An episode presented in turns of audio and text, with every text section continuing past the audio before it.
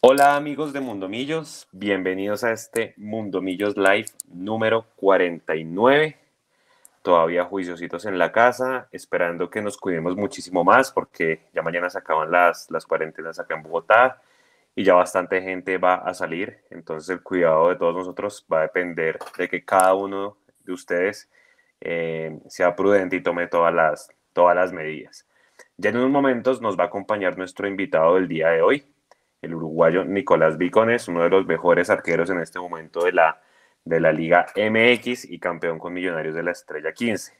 Mientras tanto, eh, vamos a ir saludando a nuestros compañeros de, de la transmisión. Arranco por Nico Molano, la, la, magia detrás de las cámaras con todo el tema técnico. Un amigo que nos acompañó hace mucho rato, Andrés Hurtatis. Está Leandro Melo y Eduardo Zabalaga, que ya en unos momentos se reintegra con nosotros. Muchas noticias esta, eh, esta semana, así que les voy a dar el espacio a cada uno de ustedes para que su pequeña editorial, cortita y al pie, como decimos por ahí, de varios temas que han pasado.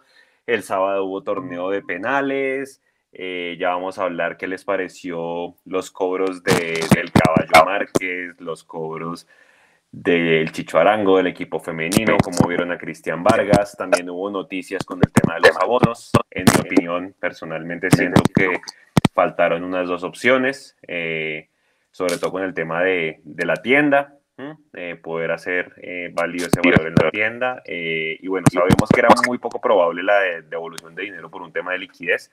Ya mis compañeros les van a contar de eso. Vamos a hablar de el brasilero juvenil que viene a incorporarse a Millonarios, mejor conocido como Mafaldo.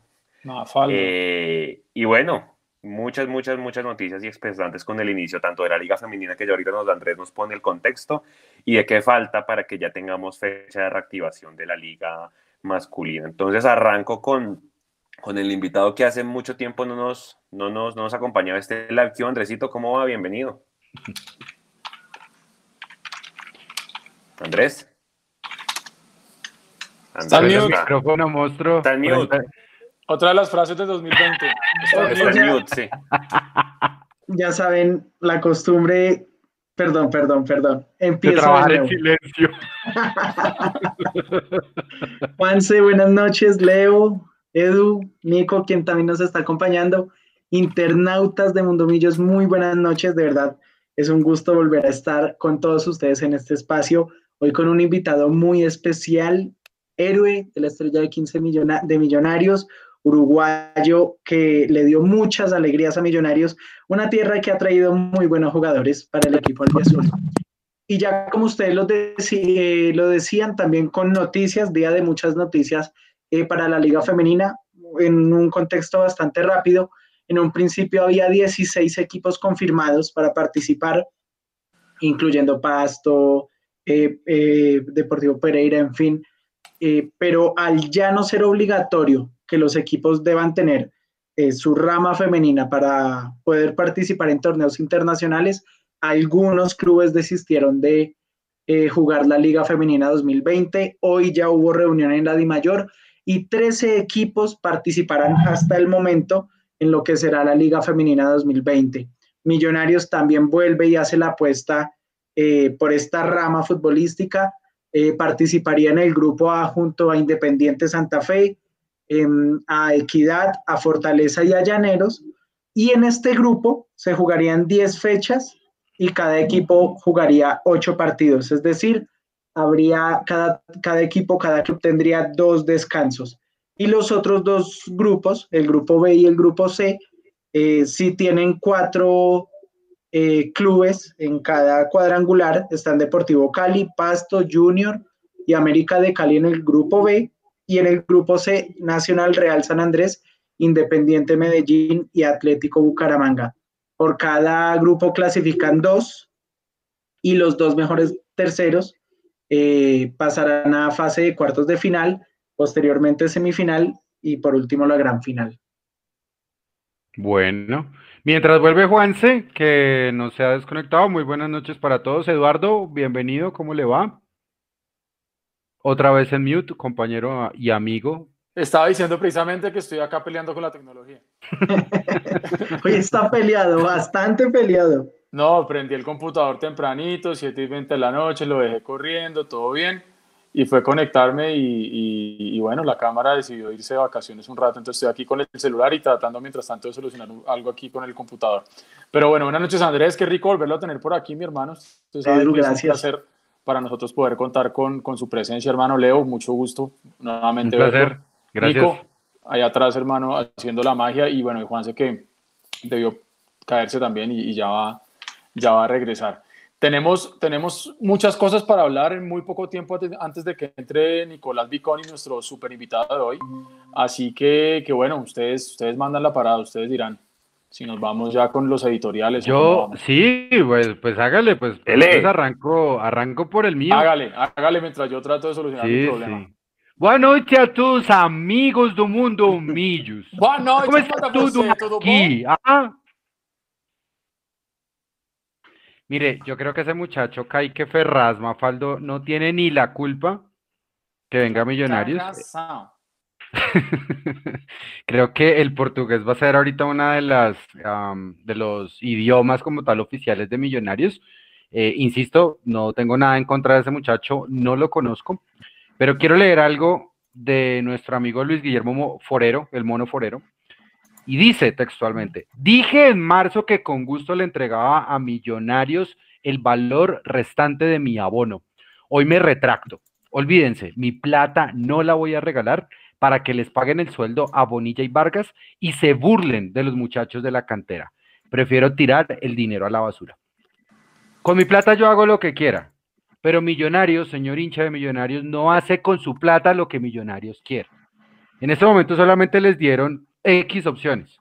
O con mucho gusto se la regala, o sea, nos la regala, o con mucho gusto la tenemos en cuenta para cuando ustedes vuelvan al estadio. Hmm, Vaya usted a saber cuándo será eso. Para mí es muy sencillo. Creo que los jugadores de las categorías y de las fuerzas básicas de Millonarios solamente sirven para el peso administrativo y nominal de la empresa. Pero creo que con la contratación de este muchacho brasileño, central de 19 años, de quien no conozco absolutamente nada, estoy plenamente convencido que otra vez le vuelven a dar una cachetada a las fuerzas básicas de Millonarios. Y eso no es solamente con los, de, con los jugadores de campo. Seguramente Juanito Moreno la embarró. Yo estoy muy de acuerdo con eso. Pero no es justo que le traigan a Bonilla y que le traigan a Vargas en una clara afrenta de lo que no significa la identidad de Millonarios. Yo creo que con eso empiezo, ya es muy corto, yo es lo único que tengo para decir con respecto de la actualidad y pues como todo Millonarios, ¿no? Eh, solamente quieren dinero, mucho, mucha promoción de camisetas, mucha promoción de hincha embajador dorado. Eh, yo no necesito más refuerzos. Yo lo único que necesito de Millonarios es un poquito de identidad. Y la verdad, hoy Millonarios se parece al dueño, tosco, arrogante y bastante altivo. Andresito, opiniones de lo que nos mostraron en el torneo de penales de ESPN. ¿Cómo vio el tema? ¿Le gustó? ¿Mucha expectativa?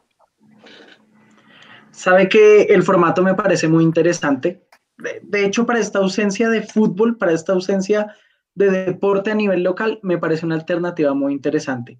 Juzgar por cómo se patea un penal o no, no sé hasta qué punto sea conveniente.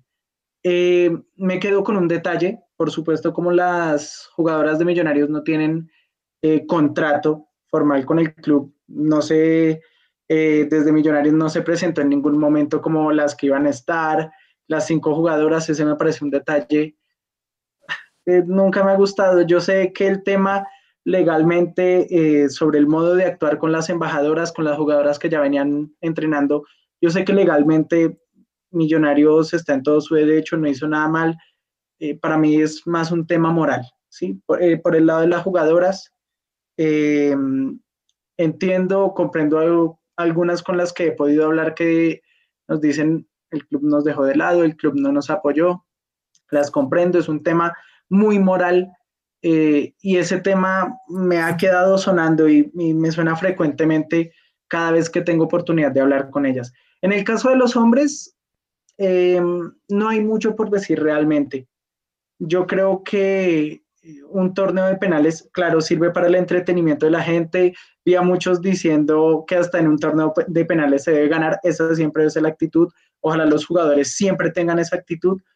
Em, yo lo que quiero es ver una que sigan teniendo una buena preparación y que sí, hay un regreso de la liga, hay un regreso del fútbol que eh, independientemente de los refuerzos y demás, que den un buen espectáculo, que mejoren el camino eh, en el torneo, que mejoren el camino en la liga. Para mí eso es realmente importante. Lo del torneo de penales, para mí es espectáculo. Leo, el sábado más o menos nosotros poníamos la noticia de que ya el, el, Ministerio de Deporte aprobó para aquellos equipos que se en competencia internacional ampliar el cupo de 27 a 30. Eh, un central que creo que ya nos vamos a quedar con este muchacho brasilero, eh, pues como usted decía, él, él, no tiene la culpa, no tiene partidos en primera todavía. Muchos especula que inclusive es una orden desde arriba y ni siquiera desde Gustavo Serpa, sino desde arriba, arriba, dueño Lens y hacia acá. Eh, de alguna manera pues le dieron condiciones y, bueno, pues hay que, hay que verlo, pero si el, el, mensaje es totalmente contradictorio con lo que se busca en las, en las, condiciones, en las divisiones inferiores, pues porque pues uno vira y está Andrés Ginás, está, está para Breiner, para Breiner Paz, Guevara, para, para, darle paso, para darle paso a Eduardo, muy sencillo. Si la orden vino desde Lens, quiere decir que seguimos y eso sigue confirmando que somos el patio trasero de un equipo eh, profesional en Francia y de un fondo buitre, porque hay que decirlo, eh, que lo único que está haciendo es jugar con la pasión de la gente. Es muy sencillo, si la orden vino desde Lens, eh, pues es muy claro que Millonarios no quieren invertir dinero, porque allá sí compran jugadores. Y el último fue de 10 millones de euros. Y Millonarios, bien, muchas gracias. Edu, se nos fue. Edu, su editorial antes de que venga el invitado, Andresito, si quiere concluir ahí. Sigan, sigan, sigan ahí mientras ya, ya les aviso. una última cosita, que Millonarios compre jugadores de 19, 20, 22, 23, 25 años, en fin, eh, que hayan visto el perfil que tengan ellos, las características, están en todas las condiciones. Y de hecho, Millonarios generalmente es un club que compra jugadores por sobre esa dinámica de ascender futbolistas de divisiones inferiores, de fuerzas básicas.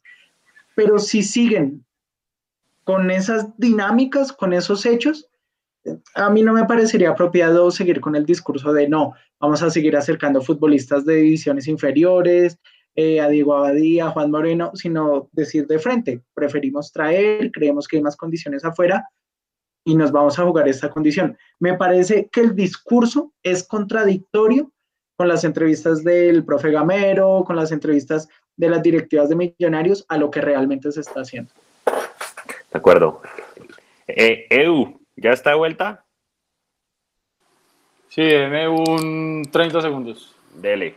Hoy está peleado, está agarrado con no, la tecnología. no, intenté con el computador de la oficina y también. Entonces esto está papelón. Hace, hace parte del, del, día a día. Eh, yo les quiero hacer una pregunta mientras ahí se va uniendo yo ahorita en un momento, Nicolás. Eh, si, usted, si ustedes fueran de las, de las inferiores, eh, el sentir cuál sería, es decir, yo qué sé, mm, competencia, tengo que darla toda, o, o, por el contrario tengo que empezar a buscar equipo, pero pues es difícil por la época de la, de la pandemia. Obviamente es difícil el sentir, pero, pero ahí es, el, eh, es que el discurso se raya totalmente, 43% de, las, de, las, de la nómina y demás, pero entonces de qué sirve ser, ser campeón de un torneo tan jodido como el sub-20, eh, de qué sirve realmente hacer todo el proceso de ediciones menores, de, de, de, venirse desde tan lejos, en el caso de Juanito Moreno, que dejan a su familia desde los 12 años acá en, en, en la capital. Sí, pues obviamente el club realmente, pues de voz para afuera, sí, creemos en las inferiores, pero no le dan la oportunidad. Don, don Edu, que ya lo vemos ahí bien, arranque y, y concluya su editorial ahí para escucharlo. Es cierto, es cierto, no, de hecho, de hecho mi editorial va muy encaminada hacia, hacia eso porque mm, deja mucho que, desear, ¿no? Em, por más que uno le da vueltas y le da vueltas y uno trata de entender qué es lo que están queriendo hacer con Millonarios. Em, mire, yo me he hecho firme propósito en serio de no ser tan ácido, de no ser tan crítico, de tratar de no ser tan... Sí, pero, pero es que no se ayudan, hermano. De verdad, créame, estos cinco meses yo he tratado de estar acá encerrado en la casa y decir, venga, tratemos de manejar a veces, si no se puede un discurso positivo, por lo menos no tanto uno tan, con una palabra muy de moda vendida, tan tóxico. Pero es que no se ayudan. Y, aquí es donde empiezo yo con, con mi editorial. En serio, eh, Caique Ferraz Mafaldo es más que Breiner Paz, es más que Andrés Felipe Ginás, es más que incluso el mismo Steven Vega, que una que otra vez le ha tocado jugar ahí a veces. ¿En serio preferimos traer a préstamo a un jugador de 19 años de la B del Palmeiras y no darle minutos, recorrido, cancha, valor, roce a los nuestros? A los que en teoría son la apuesta futuro, a los de la casa, los del ADN embajador, los del proyecto deportivo del socio mayoritario. De verdad es una buena jugada llenar el cupo de extranjeros de cuatro con tres defensas. ¿En serio nos van a hacer creer que Gamero pidió al jugador? Por información que tengo y aparte de lo que ustedes decían hace un momento, eh, Gamero no pidió a Mafaldo. Gamero no pidió a Mafaldo. Y eso es casi que un buen nombre para una novela de drama, de ficción, de humor negro, ahora que lo pienso bien. Gamero no pidió a Mafaldo. A Mafaldo lo trae Serpa y todo su grupo y lo que ustedes acaban de mencionar, incluso ni siquiera Serpa, sino los que están más arriba que él. Sí, que lo vieron, que lo vieron unos personajes que tienen por ahí buscando talento y todo lo que usted quiera, puede ser, ok. Pero venga, el talento que tenemos aquí en la casa da para que le atraviesen a Paz y a Ginás un expreso Brasilia en la mitad de su camino y les toque cambiarse de carril o quitar el pie del acelerador. ¿Serán ellos otros de los que terminen engrosando la lista de talentos que se esfumaron o que se fueron de millonarios a buscar un lugar donde sí puedan jugar? Se acabó el convenio con Valledupar hace un tiempo ya y no hay para dónde mandarlos. Así sea para que sigan con su vida profesional y no pierdan ritmo de competencia ni la sed de ganar y de querer jugar. Me preocupa mucho, la verdad. Me da, me da incluso tristeza por ellos, por ellos dos, por Ginás y por así por todos los que tienen el sueño de llegar a ser jugador profesional. Sueño que hace años ellos y sus familias vienen construyendo con muchos esfuerzos y sacrificios. Y ojo, que el que llega no tiene la culpa. Lo hemos dicho mil veces en este espacio, lo acaban de mencionar ustedes también. Si a Mafaldo lo montan en un avión o en un expreso Brasilia y lo ponen aquí en Bogotá, ¿qué culpa tiene el chino? Ninguna. Ojalá, si es que juega, que le vaya bien. Y ojalá, si es que juega, pueda venir a enseñarle algo a sus jóvenes compañeros de saga y de camerino por ahora desearle lo mejor, no hay nada más que hacer. Y cierro con esta. Em, en un intento de uno de los patrocinadores de Millonarios y del fútbol profesional colombiano por reactivar un poco la atención de la gente hacia la pelota en Colombia, con el torneo este de penales frente a Santa Fe el fin de semana pasado, vimos al equipo femenino y al masculino disputar literalmente la cerveza porque no se estaba jugando nada más. Y me dio mucha tristeza también y un poco de malestar ver cómo no fuimos capaces de tomarnos en serio eso.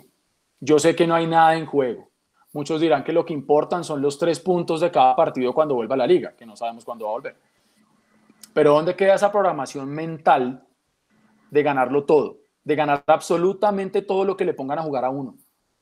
De los cinco cobros, cuatro fueron de jugadores profesionales, uno de, un hincha ahí, que pues de eso no podemos obviamente hablar. Pero hablando del masculino, para mi gusto, el único cobro serio, y como siempre fue el de Matías, Matías de los Santos. El penal del Chicho, muy mal cobrado al igual que el del Caballo Márquez. El elegido para el arco fue Cristian Vargas, el primero lo atajó yo creo que de una buena manera, mano cambiada, eh, pero luego se comió uno tremendo que le pasó por debajo y lo hizo ver muy mal. Eh, conclusiones, ninguna seria, la verdad, así como los cobros que hicieron. No voy a criticar nada, solamente decir que me habría gustado ver una actitud ganadora de querer en serio hacer las cosas en serio. Compañeros. Bueno, ya estamos con, nuestro invitado. Gracias, Edu, por la, por la editorial. Yo arranco con estos números, Nico, siempre eh, invitando o, presentando a nuestros invitados. 2015-2017, campeón de la Estrella 15, 129 partidos jugados, que se componen 120 por Liga, 7 por Copa y 2 por Libertadores. Cuatro penales atajados, uno de ellos importantísimo que hoy movimos bastante en semifinal en el 2017-2, que fue el semestre campeón, 11 partidos con el arco el 0, 58 atajadas en ese semestre, hoy en día considerado uno de los mejores arqueros de la Liga MX, con un promedio de 4 atajadas por partido. Eh, vive uno de sus mejores momentos, además de que hace poco es papá, psicólogo él, ídolo para acá para nosotros. Nico, buenas noches, bienvenido a Mundo Millos Live. Hola, buenas noches, un abrazo para todos y, un gusto de estar este rato. Ahí está bien la cámara, ahí se ve bien, todo bien. Todo bien, perfecto. Me alegro, me pues alegro, bueno, gusto. Nico, gracias de verdad por aceptar la invitación. Y bueno, arrancamos, don, don Leo. Eh, bueno, no, yo, arranco. Bienvenido, Nicolás Viconis, a, a Mundo Millos. Hay muchísimas personas ya que, nos están viendo y que están conectados a través de, YouTube y de, y de Facebook y los que nos van a escuchar después en los agregadores de audio. Eh, Nico, Uruguay compuestos, así le decimos acá en, en Colombia, Uruguay compuestos hacia Bucaramanga. Eh, ¿Por qué escoger salir de su país y llegar a, un equipo como tan regional como el Bucaramanga? O sea, eh, ¿era un tema de competencia de la Liga Uruguaya o era un asunto de creo que no puedo llegar más acá en Uruguay y debo salir? No, yo creo que siempre hacía el cuento que, que, hay un gran principio que tiene que ver con que fue el momento que, que me gradué como psicólogo, que, que en esta cuestión de que en Uruguay no había tenido una figuración demasiado importante, si bien siempre había jugado en equipos de primera división, como decís tú, por ahí no hay ninguno grande ni nada de eso. Entonces, bueno, cuando se abre la posibilidad de salir a jugar afuera, tenía la cuestión de explorar en otro fútbol y también, obviamente, el, agregado que la parte económica en Uruguay es muy, muy calamitoso hasta el día de hoy, salvo que juegues en, los equipos grandes. Entonces, para mí también era por ahí la posibilidad de empezar a generar un porvenir en esa parte. Y bueno, este, Bucaramanga fue el equipo que me abrió las puertas, este, se dio esa posibilidad y siempre lo he dicho que soy muy agradecido a, a todo Santander porque me trataron excelente desde el primer día y eh, más allá de lo deportivo, en lo humano hasta el día de hoy conservo un montón de, de amigos y, trato siempre de estar pendiente del Atlético Bucaramanga. Eh, Nicolás, eh, de verdad un gusto, qué, qué gusto, qué honor que nos esté acompañando. Eh, yo tengo una duda sobre eso que usted dice. Usted sale de Uruguay casi después eh, de 10 años de haber iniciado su carrera profesional y nosotros siempre creemos que un futbolista eh, debe llegar a rendir en cualquier equipo, en cualquier país, en cualquier lugar. Creemos también, nos salimos un poco de, ese, de esa concepción de persona y nos, y nos metemos en un imaginario del futbolista tipo que debe rendir en cualquier lugar pero qué tan complejo es llegar a un país distinto, a una cultura distinta. Eh, de pronto aquí en Colombia un equipo de segundo nivel, no de segunda división, sino un equipo que de vez en cuando hace buenas campañas como el Bucaramanga. Eh, ¿Cómo manejo y cómo se maneja esa situación de llegar a una cultura totalmente distinta, un país totalmente nuevo para usted? Yo creo que lo principal, Andrés, es tener la apertura, este, más allá de la experiencia deportiva, de tener la, apertura de la experiencia cultural. Y, realmente eh, yo lo disfruté mucho. Este, obviamente en lo deportivo uno siempre está condicionado a, poder marcar una diferencia, siempre uno de los tres, cuatro extranjeros que puedan tener un equipo deben mm. aportar un, plus diferencial y, en su momento creo que, que afortunadamente lo pude hacer en Bucaramanga y, y si bien en ese momento el equipo estaba en segunda división, ustedes saben, es un equipo con mucho arraigo, que uno juega con bastante presión, y Max en esa época que, el equipo estaba en la B y era muy doloroso para la hinchada. Eh, entonces creo que, que, bueno, esa apropiación cultural, sumado a, esa primera experiencia deportiva por fuera, para mí fueron muy importantes. Yo realmente disfruté muchísimo. Eh, y bueno, creo que ya después el resto de los cambios dentro de Colombia, si bien este, me tocó estar en lugares diferentes que tienen sus mm. particularidades también, ya hay como un bagaje general que tenés del país. Eh, lo mismo cuando ya me tocó hacer la experiencia aquí en México. Yo también me preocupo mucho de tratar de integrarme, de abrirme a eso, tratar de leer mucho, de, de uno entender dónde está, cuáles son los, los valores, cuál es la historia de esa nación, o sea, porque para uno entender también cómo se va conformando una cultura me parece que es parte del, trabajo extra deportivo que, tiene que hacer un jugador con, la búsqueda de, tener una gran adaptación y un gran rendimiento. Edu. Bueno, ya logré solucionar todos mis problemas tecnológicos. Amén. Eh, ya, sí. Eh, Nico, buenas noches. Eh, primero que todo, gracias por acompañarnos. Como siempre, un placer hablar con usted. Eh, Nicolás Viconi siempre se portó 10 puntos conmigo en, en, zona mixta cuando tuvimos la oportunidad de conversar allá después de cada partido en el Campín. También después, cuando yo estaba en México, me recomendó un libro muy importante para un compañero de nosotros, Leo Sánchez de Cúcuta, que estaba atravesando un momento muy complejo por la partida de su señora madre. Así que realmente lo de Nico Viconis, tanto dentro como fuera de la cancha conmigo, siempre fue 10 puntos, así que Mil gracias por todo, Nico, y, realmente muy contento de poderlo recibir acá en este Mundo Millones Live. Eh, paso rápidamente, cuando usted llega a Patriotas, usted coincide ahí con José Luis Tancredi. ¿Habló usted con él antes de su llegada a Millonarios? ¿Qué le contó eh, él sobre Millonarios? Tancredi de pronto lo aconsejó a venir al equipo azul. ¿Qué pudieron conversar ustedes?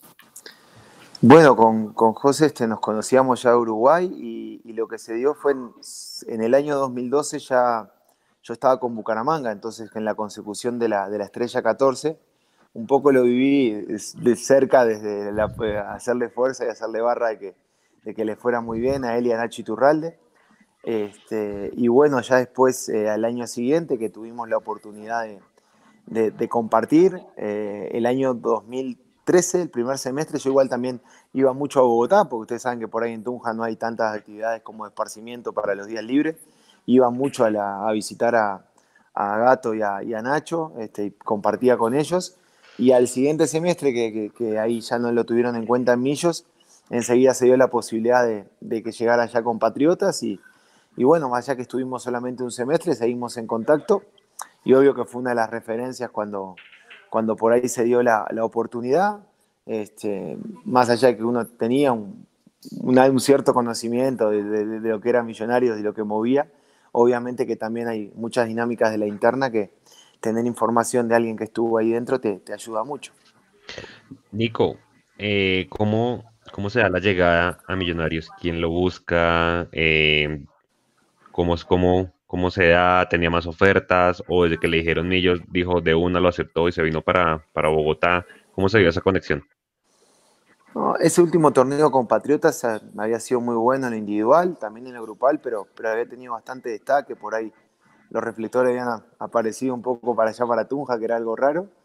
Y, y, el que realmente hizo muchísima fuerza y los primeros contactos fue Juvenal Rodríguez. Juve me planteó la situación de que de que Nelson había determinado que, que, su ciclo de millas se cerraba y que iban a buscar un arquero, que, que él se había permitido comentarle a Ricardo de, de, de, mi existencia, en esto de que Ricardo recién estaba llegando como a, al mercado y por ahí no tenía un conocimiento tan cabal, y me dijo como muy, muy sinceramente, dice ahí cuatro o cinco nombres de arqueros como de mucho, de mucho marketing, pero dice yo realmente confío en que, que si me escuchan, este, vos tenés todo para, para rendir muy bien acá, estás jugando hace varias temporadas en el fútbol colombiano, estás jugando en la altura, este, creo que ya tenés claro todo, entonces ahí empezó un poco el contacto y, y bueno, en, se empezaron como a caer nombres por una circunstancia o por otra y ahí se dio el, el, contacto en ese momento con Nicolás García, que era el encargado de toda la parte de las, de las transferencias en Millos y muy, muy rapidito se arregló, ya para final de noviembre este, ya había quedado todo arreglado. Me parece que fui de los primeros jugadores que, que anunció Millonarios para, para ese 2015. Este, así fue un poco la historia. Perdón, perdón, yo contrapregunto ahí. Nico, usted hablaba algo muy, muy interesante al principio de, ok, vengo para otra cultura, me informo, veo que es importante, por más de que usted ya sabía que Millonarios representaba pues un, un, un, nombre importante en el fútbol colombiano, usted se tomó la tarea de leer, revisar la historia, de ese tipo de cosas, de saber qué significaba ponerse la o defender el arco de Millonarios? Sí, sí, obviamente. Este, yo digo que a mí me gusta mucho el fútbol en general, soy muy apasionado, entonces me gusta leer, desde niño siempre me gustó, entonces como que tengo bastante conocimiento en general, estando en Colombia y demás, eh, lo mismo, y cuando se empezó a dar como el acercamiento, esa posibilidad, eh, que, que, que, yo notaba que por ahí lo que precisaba en ese momento, tal vez de los equipos denominados chicos, era de los arqueros que estaban llamando más la atención en el, en el fútbol de Colombia, y, y, lo que necesitaba era hacer un poco este, como, como el espacio. Eh, me acuerdo que es el último partido que yo juego con Patriotas es contra Nacional en el Atanasio, y cambié camiseta con, con Franco Armani en, en, Camerino, y ahí me encontré con, con De la Cuesta, que en ese momento era el presidente de Nacional, mm y me decía, eh, mira que ya no, nos dijeron que, que, te vas a ir para la vereda de enfrente, ¿por qué no te esperás seis meses? ¿Por qué, por qué no, te, por qué no te esperás seis meses que, que, de repente Franco lo venden? Y, y, y bueno, digo, no, no. Digo, ojalá, ojalá que los tenga de rivales, pero ya me toca, me toca ir a un equipo grande. Y bueno, ahí se dio la posibilidad de millonarios. Y como decís, tratar uno de, de entender a dónde va. Me parece que gran parte del secreto para poder tener éxito en un lugar como Millonarios tiene que ver con, con entender a, dónde vas y a lo, a lo que te vas a exponer para bien y para mal. Este, me parece que eso es algo que, que es muy importante para luego poder rendir. Lindo, perdón, me Hurtatis, antes de que haga la pregunta, lindo de la cuesta, haciendo de, de, niño que tiene el balón y no se lo quiere prestar a nadie. Siga, Hurtatis, por favor. Andrés Dele. Pero eso es típico de esa gente de por allá. Sí, claro, pero claro. Nico, pero llegó. Tengo yo que no lo tenga nadie. Pero. Eh, usted leyó sobre Millonarios, ya como nos decía, pero también llegó y le hicieron el recorrido, le explicaron a dónde llegaba, le dimensionaron el equipo al que llegaba, o fue muy normal su llegada a Millonarios. No, en general, o sea, tiene, ya desde el momento en como que sale el rumor que, que podés llegar, ya se, se mueve toda la maquinaria, ¿no? Entonces, lo dimensionás desde el día uno, o sea, cuando llegas a Millonarios. Y creo que en general, no sé, es algo que sea un extranjero que venga muy desorbitado de otra liga o demás. Cualquier jugador colombiano que se le dé la oportunidad o extranjeros que estén en el mercado local tienen un poco de claridad de lo que, lo que representa Millonarios. Nico, nosotros tenemos o, hinchas también, o en el común de los hinchas de Millonarios, queda ese recuerdo de Rubén Israel a nivel de resultados no tan positivos. Pero, y también de pronto eh, esa semblanza del equipo de una forma casi que ultra defensiva, eh, pero realmente cómo era el trabajo con el entrenador uruguayo, eh, más allá de los resultados, qué métodos de trabajo usaba, cómo eran los entrenamientos con Israel. Muy bien, yo creo que ahí difiero bastante del análisis que haces. Me parece que a nivel de los resultados, si yo no me equivoco, la mejor fase regular mientras yo estuve en Millonarios la hicimos con, con Rubén en el primer semestre de 2016, alcanzando creo que 42 puntos. Este, después tuvimos la mala fortuna de quedar eliminados y arrancamos mal un segundo torneo que precipita la salida de Rubén.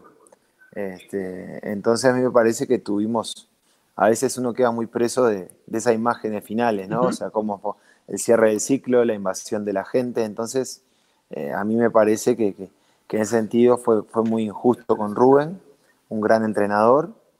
Yo sigo pensando que, y cada vez lo veo más, que cuidar el arco propio no es, no es ninguna ofensa en el fútbol, que hay muchas formas de ganar y que si a vos no te hacen goles, con un gol que hagas pasás.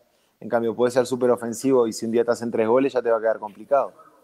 Eh, entonces se trabajaba mucho, una persona que estaba en todos los detalles y creo sinceramente que si mirás los números y mirás las cantidades de goles que hicimos en esa época, de defensivo tenía poco ese equipo. Pero no es un poco injusto, y ya sigo con ustedes millonarios, eh, ya sigo con ustedes compañeros, pero no es un poco injusto el fútbol en eso, en quedarnos únicamente con resultados, en que si uno da de vuelta eh, o si uno va para atrás en la historia. Pero Andrés, pero a eso voy. Eh, los números son bastante fríos. Mirá los números de la campaña de Israel en el primer semestre. Hicimos más goles a favor que el, el, Millonarios campeón de la 2017. ¿Entendés? O sea, y en la memoria por ahí te quedan, no, era este. Obviamente el, equipo más, el equipo más ofensivo que yo estuve era el de Ricardo hacíamos un montón de goles, creábamos un montón, pero también, o sea, así nos, comimos nuestras goleadas. Porque eh, tenía eso de ataque por ataque y a veces te sale bien y a veces no.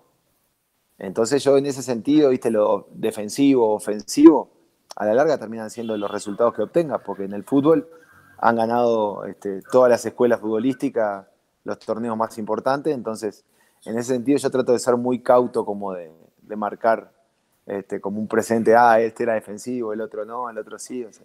todo es fútbol, hay que defender y hay que atacar. Ok.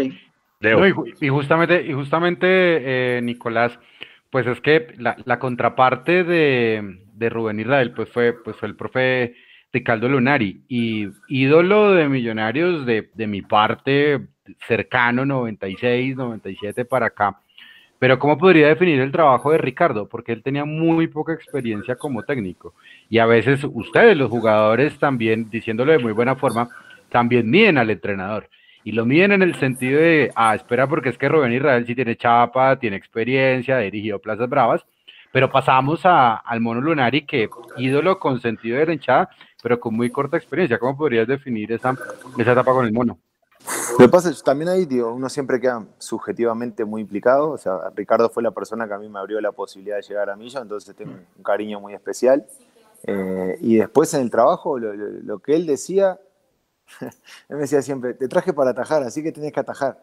Y, y lo, que, lo que sí, él, él buscaba, él buscaba el arco enfrente, o sea, de manera casi obsesiva. Si vos mirás el, el equipo tipo de ese semestre, estabas hablando de dos centrales con, con Román, con Román y Osvaldo o Cadavid, algún partido Gaby Díaz, pero ya los laterales eran David Machado y Lewis Ochoa. Dos laterales que en función de ataque tienen todavía como mayor nivel. Eh, el único eje defensivo era Fabián Vargas, un volante que siempre había jugado con otro volante defensivo. Los tres de adelante, McAllister, Rafa y, y Pocho Insúa, con la doble punta de Uribe Agudelo, después entrando Maxi, entrando Mayer.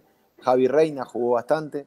Entonces, Una banda, ¿no? Si vos mirás, o sea, era un equipo que, que ofensivamente, pero claro, también son jugadores a los que la función defensiva se les complicaba por características. Claro. Entonces estábamos muy expuestos a eso y lo que trabajábamos mucho era, teníamos que hacer más goles que los rivales. Eh, y tiene, como claro, y tiene la parte divertida, pero después te encontrás situaciones, por ejemplo, la goleada en Cali, el 5-1 en Palma Seca. Si vos ves en, en el ping-pong del partido, creo que Cali tuvo para hacer 12 goles y Millo estuvo para hacer 11 goles. Ese día metimos una sola y nos comimos una goleada. Y fue un partido abierto, de, o sea, los dos equipos. Entonces te expones a esas cosas. Y eso también habla de la valentía del entrenador, pero después cuando te sale mal, te matan. Entonces volvemos a lo de siempre, los análisis se hacen muy, mucho en función del diario del lunes. Todos queremos ser Ah. ofensivos, pero si después pasa eso, nos enojamos porque falta equilibrio. Y así. Entonces digo, de mi parte, o sea, Ricardo tengo un cariño muy especial y, y- y- y su forma de entender el fútbol era muy, muy clara, o sea, muy sencilla y estaba orientado a eso, a, a- a que con la calidad que tenía tenía que buscar todo el tiempo el, el arco de enfrente. Edu, Nico, eh, Diego Coca estuvo minutos en Millonarios nada más. ¿no? Eh, hay un sector de la hinchada que tienen, que tienen sus, sus reparos, pero al final las cosas pasan para algo y, y- y él se fue y luego terminó pasando todo lo que pasó. Pero, pero hablando estrictamente desde el punto de vista de jugador, ¿usted cómo podría describir esa experiencia con Diego Coca? Para Y bueno, corta y fugaz y muy intensa. ¿Usted Sí. qué, qué- qué puede- qué le puede contar a la gente de lo que fue ese pequeño paso de Coca por Millonarios? Yo creo que el proceso fue muy bueno. Este, llegó en un momento complicado Diego y nos ayudó a levantarnos. El equipo creo que terminó jugando bastante bien esa fase regular. Entendimos bastante lo que era su idea de juego. Los entrenamientos con Diego eran espectaculares, o sea, no, te repetía un entrenamiento.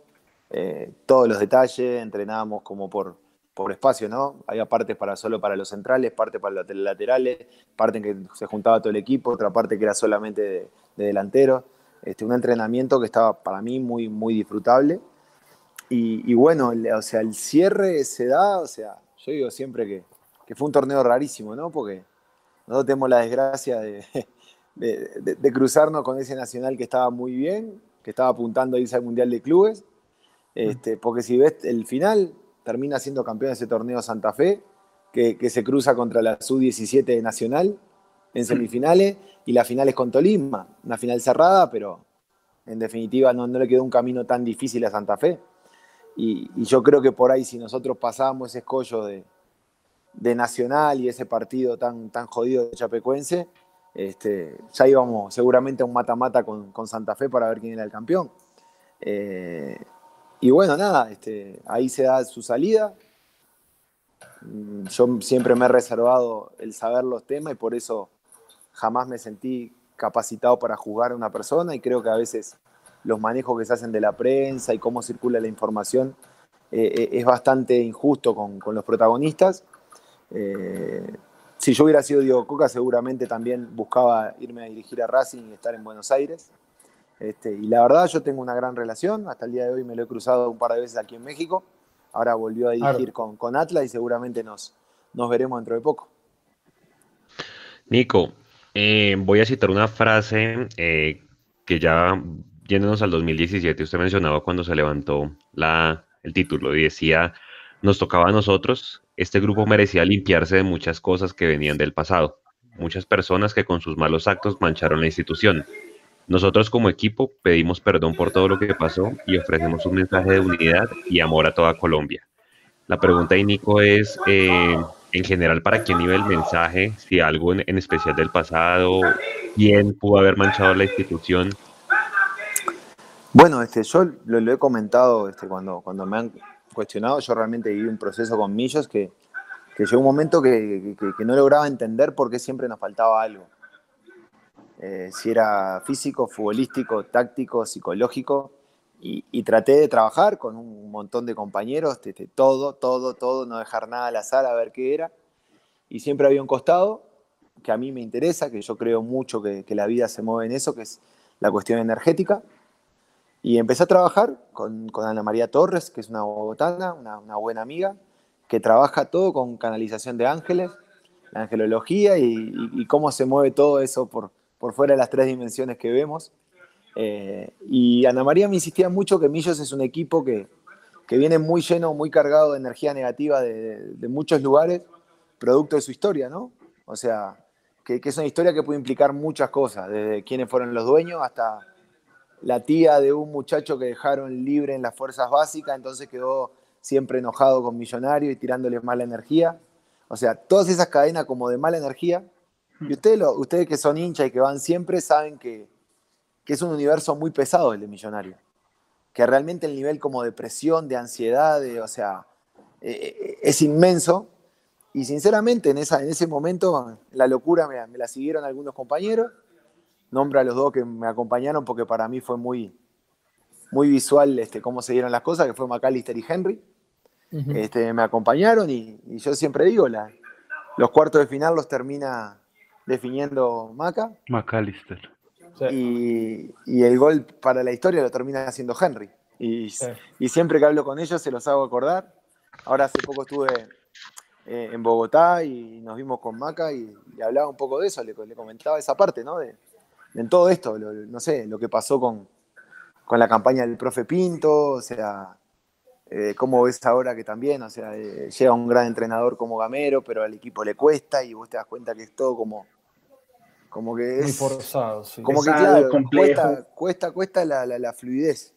Entonces, este, venía un poco por ahí todo lo que terminé trabajando en el 2017, que a mí también me parece que tuvo muchísimo que ver con, con eso y Ana María me insistía mucho que ese era el mensaje, que realmente era disculparse con, con todo aquel que tuviera un resquemor con millonarios por alguna razón y que, y que el fútbol se transformara en un mensaje de amor, que, que viviéramos el poder ganar como un, como un mensaje de, de, amor hacia, hacia todo el que tuviera un resquemor y que así se iba a dar y se terminó dando. Incluido a eso, eh, la situación que vivió el profesor Miguel Ángel Russo, eh, además de ese camino hacia el título, ¿Qué enseñanzas de liderazgo, qué enseñanzas de resiliencia pudo dejar todo esto en usted, Nicolás? No, obviamente muchas y muy, muy grandes porque son situaciones límite en las que los seres humanos eh, podemos estar y toda la enseñanza que generó Miguel en ese momento fue, fue brutal. Eh, yo contaba siempre, fui de los que por ahí tenía una información que, que, por su propia decisión nunca manejamos en la interna, nunca lo hicimos explícito. Y, yo me acuerdo de, saber que el lunes, después de América de Cali, el lunes a la tarde le tocaba a Miguel este, estar en tratamiento toda la tarde.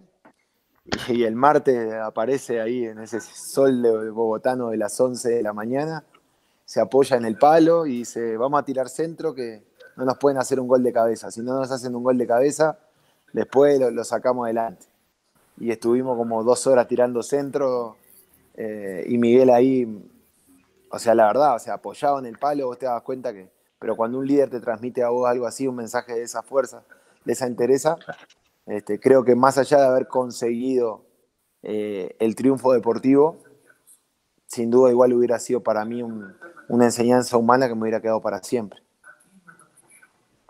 Leo. No, hay audios, hay audios. Hay, que saludar a todas las personas que nos están acompañando en YouTube. Eh, entonces yo voy a leer a los que están en YouTube, al mono Rubiano que está hackeando nuestro chat. porque ya sabe qué es lo que vamos a preguntar, entonces estamos levemente preocupados. Eh, Alberto Vargas, em, también está Heider Andrés Acosta, también está Javier Ávila, Andrés Franco, eh, ya, ya lo saludamos, Bad Boy, eh, Janer Aragón, que siempre está pendiente de nosotros. Muchísimas gracias, Gabriela Lévalo, Angélica María Herrera, Carolina Azul, también siempre pendientes, William Carrillo, eh, Gabriel Arevalo, que también estaba preguntando por el Mechu, por Luis Gabriel Jiménez, tiene un tema familiar, esperamos tenerlo muy, muy pronto y ojalá en el próximo en vivo, pero por ahora pues, estamos temas familiares, David K. David, y creo que ya saludé a todos. Voy yo con con, Facebook antes del mensaje, Luis, Luis Daniel Rodríguez, Alejo Reyes, Luis Alberto Rodríguez, Edwin Gil desde, desde Estados Unidos, Cristian Barrera, Michael Aguilar, un abrazo para todos ellos y gracias por estar conectados. Nico, tenemos un audio de la, de la gente. Sí, señor, tenemos audio. Yo le saludaba a Nico, que muchas gracias Nico por estar aquí. Y en este... señor. Es el, es el gran hermano de nosotros, Nico. Y también se llama Nicolás, entonces. Sí, sí, ahí. Ojo, ojo con, el gran, ojo con el gran hermano, hay capitalismo de vigilancia. Sí, no, hay aquí, hay una sección donde, donde los hinchas nos mandan audios y saludos para usted, entonces vamos a escuchar dos audios. Vale. Perfecto. Muy buenas noches, equipo de Monovillos. Eh, quisiera enviarle un cordial saludo a Nico Iconis, quien fue un excelente representante de nuestro arco en Millonarios, eh, que se le recuerda mucho, que es uno de los arqueros que quedó marcado en nuestra historia uno de los dos uruguayos que quedó marcados en la historia de Millonarios, como lo es Héctor Burgues y él. Y muchos saludos, que le esté yendo muy bien en, Puebla y que Dios lo bendiga con el, con el niño, con ese que nació. Saludo al equipo. Y ahora vamos con un audio. Ese fue Cristian Barrera y ahora vamos con Cristian. Gracias, Cristian. Un abrazo. Ok, listo, no. Pues para Nico. A Nico le mando un saludo muy especial. Mucho, mucho lo guardamos en el corazón, en la memoria.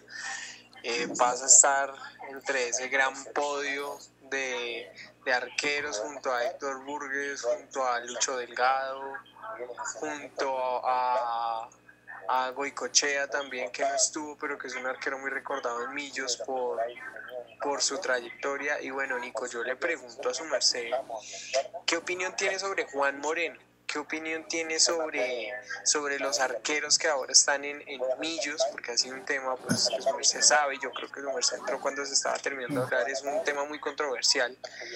Y, y si está el deseo de retirarse acá en Millonarios, ¿o qué club se va a llevar ese honor de, de recibirlo a usted ya en su última etapa como deportista.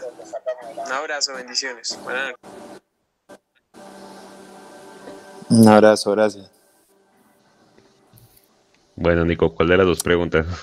Eh, no, este, a ver, eh, obviamente tengo una circulación afectiva grande con Juan, compartimos tiempo, o sea, de que lo ascendieron a entrenar con nosotros y todavía no sabía ni cómo tirarse, más o menos, al arquero que yo vi terminando, el 2017 había un crecimiento que obviamente todavía le faltaba este, evolucionar para por ahí este, poder ser el arquero.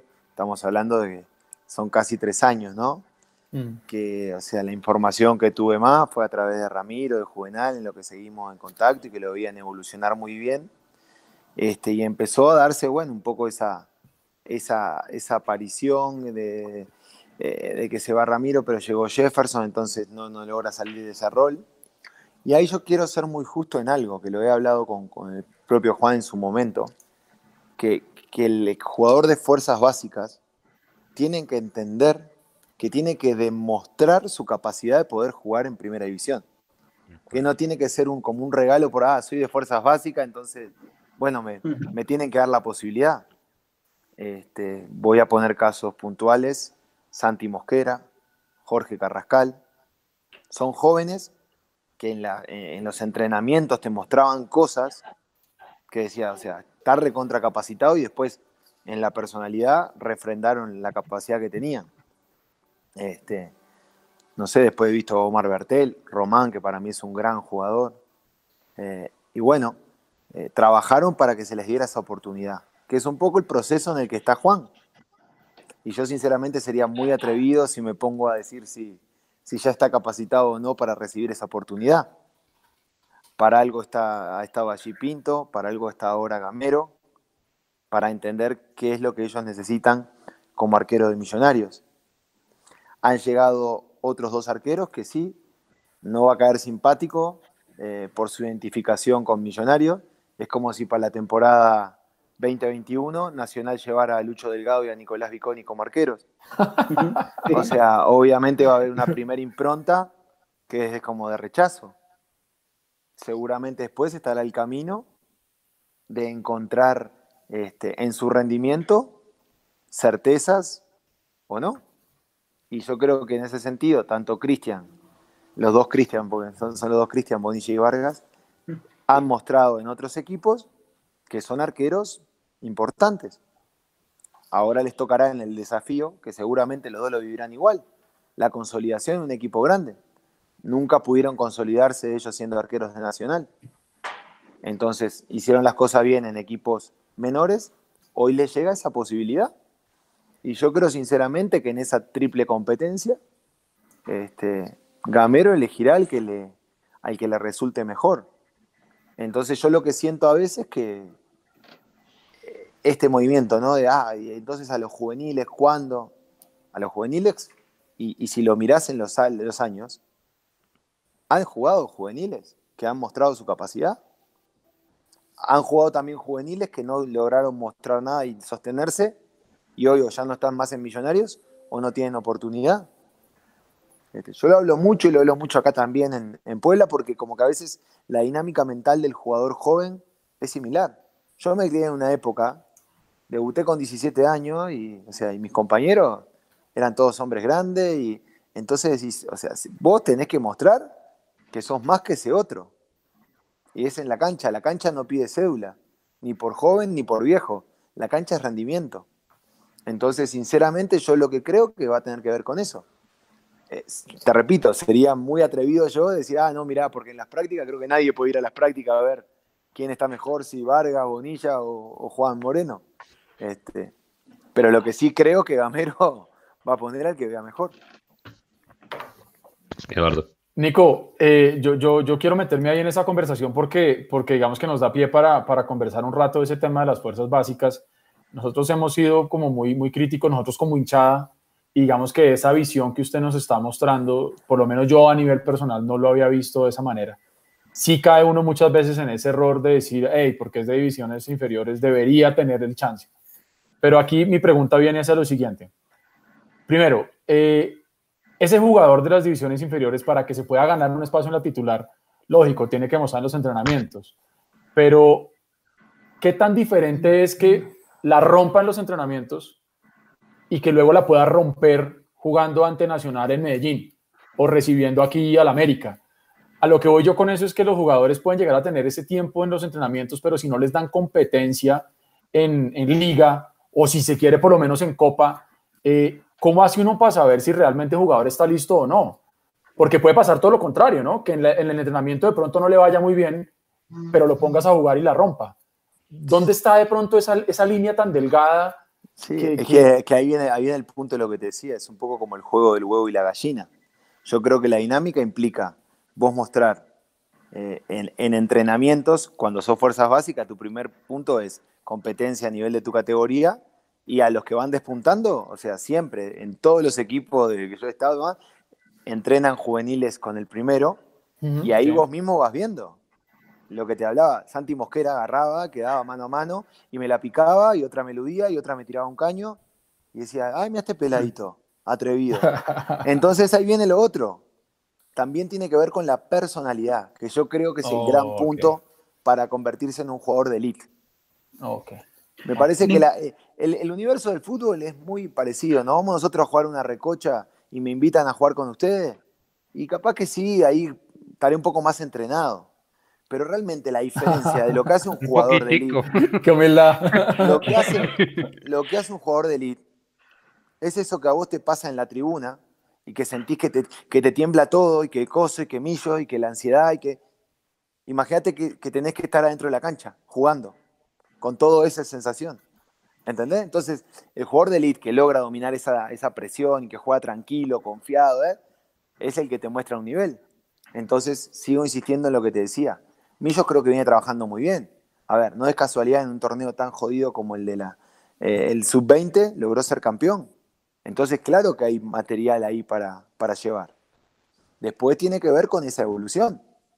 Entonces, en el caso hablábamos ahora de Juan. Bueno, Juan tiene que mostrar en entrenamiento que es más que, Cristian Bonilla y Cristian Vargas. Si lo logra, seguramente Gamero le dé la chance. Y cuando le dé la chance, ¿qué tiene que mostrar? Que es lo más jodido de todo. En esas pocas chances, tener la suerte de pegarla. Porque si no, te no, sí, una vez jugué en la primera de Millos, pero lograr la continuidad es otro tema. Llegar no es tan difícil como mantenerse. Nico, pero en el caso suyo, que ya nos decía que debutó a los 17 años, en el caso de Juan Moreno, el hecho de debutar como arquero de un equipo profesional le pone más picante, pone más complicado eh, el debut a nivel futbolístico, esa posición que muchas veces es tan desagradecida, eh, da una dificultad extra a ese hecho de debutar. Sí, yo digo, eh, porque aparte yo creo que es una posición en la que cuando vos más edad tenés, más experiencia tenés, más fácil se te hace jugar. Yo le soy muy sincero, yo creo que hoy, hoy soy mejor arquero que el que atajaba en Millonario. O sea, si vos podés físicamente mantenerte bien, eh, como arquero, y, yo lo hablaba mucho con los arqueros jóvenes, porque uno también tenía esa ansiedad, esto, debuté con 17, pero después a los dos meses me sacaron y estuve en el banco ocho meses y después volví a jugar cuatro partidos y me volvieron a sacar. Y realmente yo empecé a atajar, o sea, regular, titular, siempre a los 25, 26 años.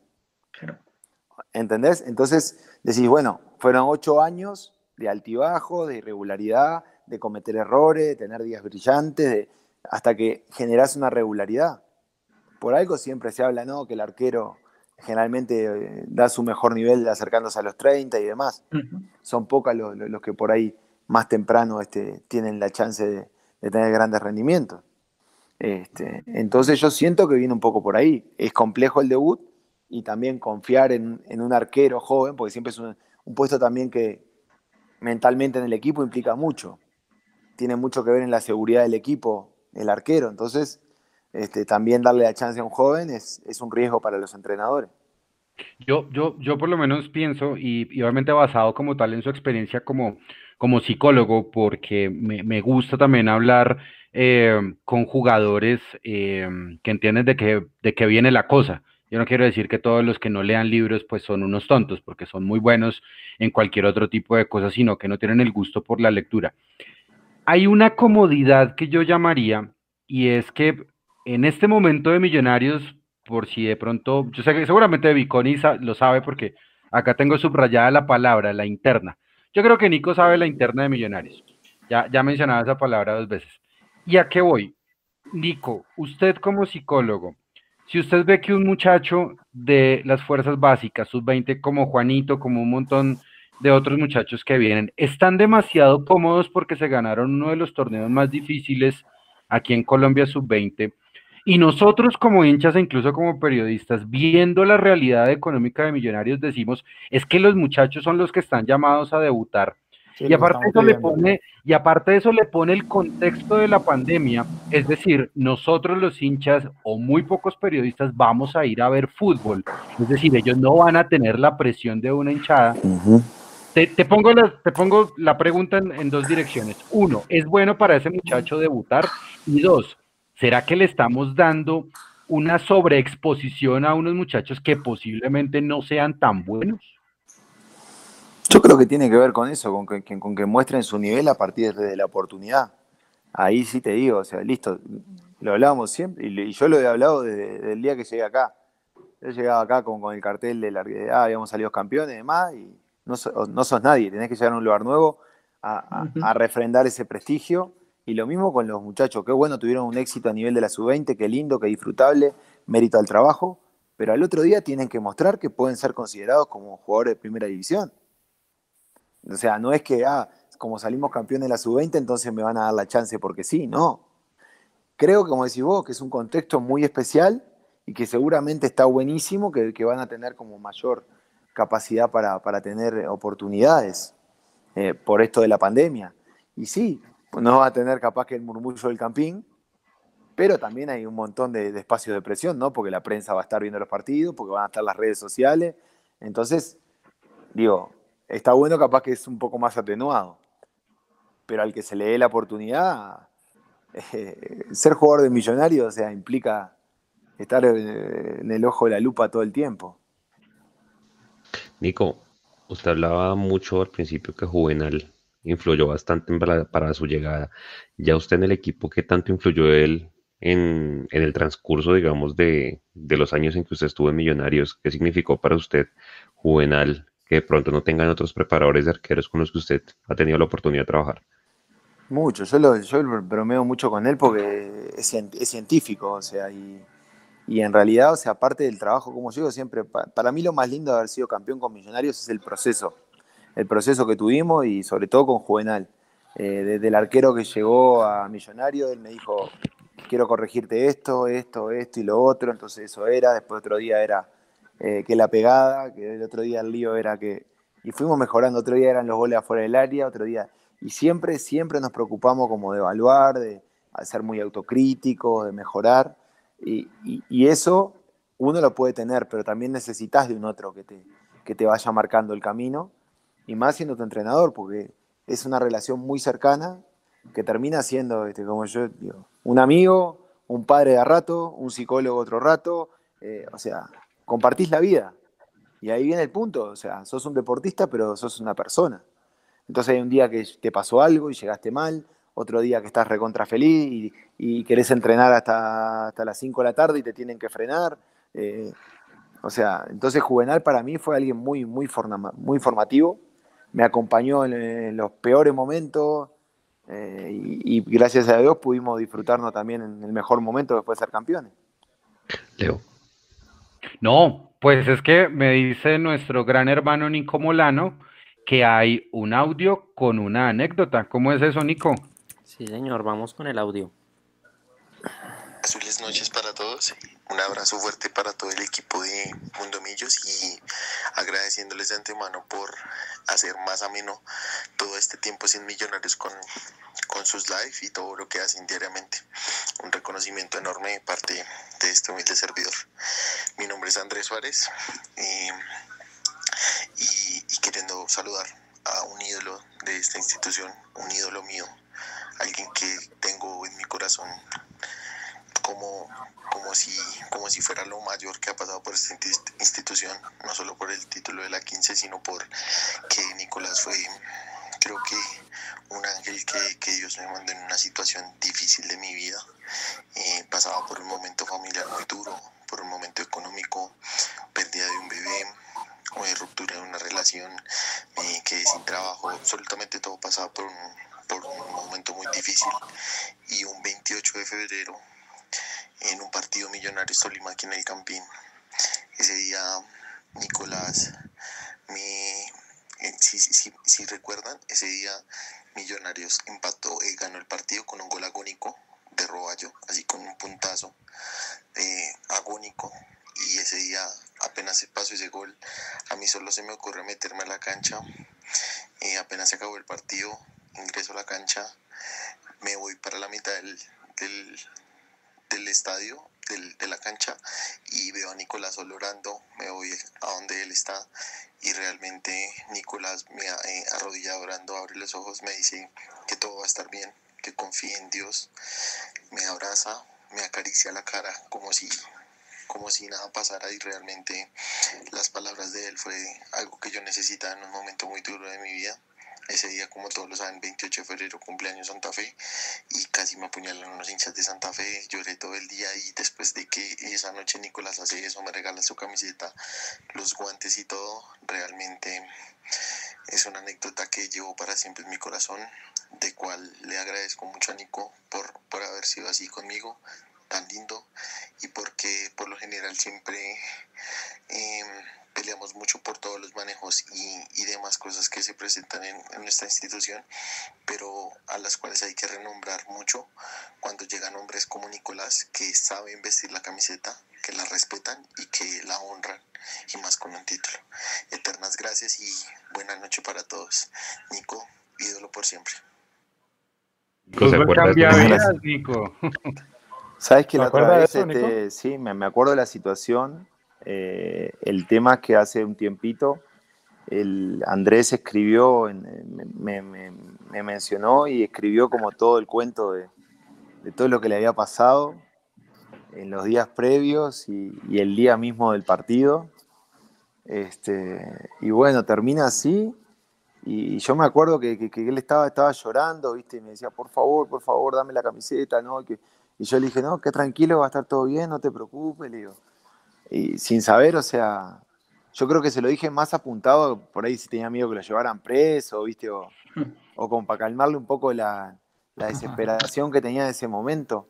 Y le regalé las cosas y, y yo lo digo, cuando leí bien la historia, es parte de algo con lo que yo hablaba mucho con, con los muchachos, con los compañeros, ¿viste? Que a veces sí, te pasa que hay un día que estás apurado y, y, y, y o te paran o estás cenando. O, y realmente, viste, nunca sabes lo que para el otro significa esos cinco minutos que vos charles comentando algo de millonario, esa foto que te saque, ese video.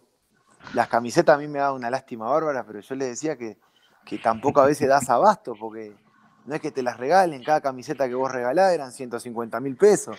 Entonces, tenés 20, 20, pedidos por día, entonces si no, la verdad tengo que trabajar para pa pagar las para pagar camisetas. Este, pero, pero nada, lo lindo que tiene la profesión es, es eso, es como de repente hay en pequeños gestos que vos podés regalarle al otro, teniendo un poquito de empatía y, y que están buenísimas las historias. Y me alegro, me alegro que él ahí esté pendiente y ojalá que, que sus cosas estén, estén bien. ¿Qué tal? ¿Qué tal esa historia tan buena? Mi, mi, mi, única historia con Nico fue un partido que era sin público. Yo estaba detrás del arco y, y, gracias a que no había público pude escuchar cuál era la grosería más recurrente de Nico detrás del arco. ¿Cuál es? Bueno, según ese partido fue la concha de tu hermana. la decía cada cinco segundos. Ese lo jodió ahora. El otro, día, el otro día estábamos jugando ahí en Tijuana y, y, en el entretiempo el árbitro me dice, dice, Nico, dice, pará un poco con los madrazos porque dice, se escucha todo, ya no dijeron del bar que, que por favor le pare de gritar. Digo, no, ese no. En general no, no digo tanta mala palabra como en mi vida cotidiana, es como que en el, en el juego se me escapa más. Nico, hubo, hubo otro momento particular que, que yo también pude eh, vivir, digamos que muy de la mano suya, el caso de Juan Manuel. Uh -huh, claro.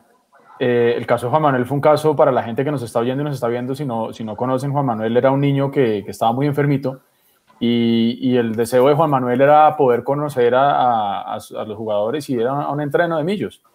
Ahí nos unimos varias personas para poder hacerle el, el sueño en realidad al, al, al niño, vivía en Cibaté. Y bueno, hicimos que las cosas pasaran, fuimos a recoger a su casa Cibaté, lo llevamos al entreno y bueno, después eh, Dios lo llamó. Eh, ¿Ese angelito lo acompañó usted en un partido, no, Nico? Siempre, siempre, hasta el día de hoy. Eh, cada tanto puedo hablar con Katherine, que también ella estuvimos muy pendientes y seguimos sí. intentando ayudar a, a muchos niños que lo necesitan. Y bueno, en el caso de Juan Manuel fue un poco así, él quería como conocer ahí eh, Millo, yo lo, lo, lo, pude acompañar varias veces este, mientras ella estaba en su convalecencia final. Y Juan Manuel se terminó despidiendo una mañana que a la tarde jugábamos con Santa Fe, clásico, sí. con Israel, empatamos uno a uno. Y yo me acuerdo mucho también de él después, este, eh, cuando me dan el premio a la mejor atajada, que pusieron sí. esa atajada esa tajada fea, en, una tajada ahí, un tiro afuera del área de Roa. Y, y, yo realmente, como vieron el premio, dije, oh, creo que lo, el mayor símbolo de este premio tiene que ver con eso, con que es un premio que seguro me mandó Juan Manuel desde arriba. Y bueno, después pude compartir con los hermanitos. el, año de la, de la 17, de la, en el 17, el año de la 15, fueron los hermanitos al partido con Envigado, entraron conmigo a la cancha, que era algo que, que Juan Manuel quería hacer y no había podido. Este, así que digo, siempre tengo un recuerdo muy, muy bonito de toda la familia y de, y de Catherine, que fue la que me ayudó a, a poder también conocer a Juan Manuel. Sí, ahí yo le mando un saludo muy grande a, bueno, Mechu, que también hizo que las cosas pasaran. Diana Reyes también estuvo ahí metido en ese cuento, así que a todos los que nos apoyaron en eso, eh, muchas bendiciones y muchas gracias por eso. Gracias de verdad, Nico, porque son historias que uno muchas veces piensa que para otras personas son insignificantes, pero eso marca vidas y, creo que eh, esa sensibilidad con los hinchas siempre se vamos a tener agradecida, más allá de, pues, del rendimiento deportivo que también fue eh, excepcional. Nico, antes de seguir al tema de Russo, de la 15, porque tenemos muchas preguntas, yo me quedo eh, con el tema del partido con Israel, con, con el Junior, ¿sí? que, que lo remontamos en menos de 20 minutos, creo, con Manga Escobar. En ese tipo de partidos, la presión y el apoyo de la hinchada sí se siente para, para hacer esa remontada épica. Claro que se siente, o sea, se siente todo, vos lo ves, o sea, cuando empieza el murmullo a los 10 minutos, vos ves que el equipo se pone nervioso. Y cuando la gente canta, vos ves que el equipo empuja. Este, es como yo hablaba muchas veces cuando cantaban de un lado una cosa, del otro lado otra, no se entendía nada, o sea, cada vez me decían que no, ahora se está cantando todo el estadio igual, y bueno, son cosas que empujan. O sea, no es lo mismo eh, jugar con, con 2.000 personas que jugar con un estadio de 40.000 en contra no es lo mismo. Entonces, obviamente que, siempre empuja el marco. Nico, una, un, paréntesis aquí.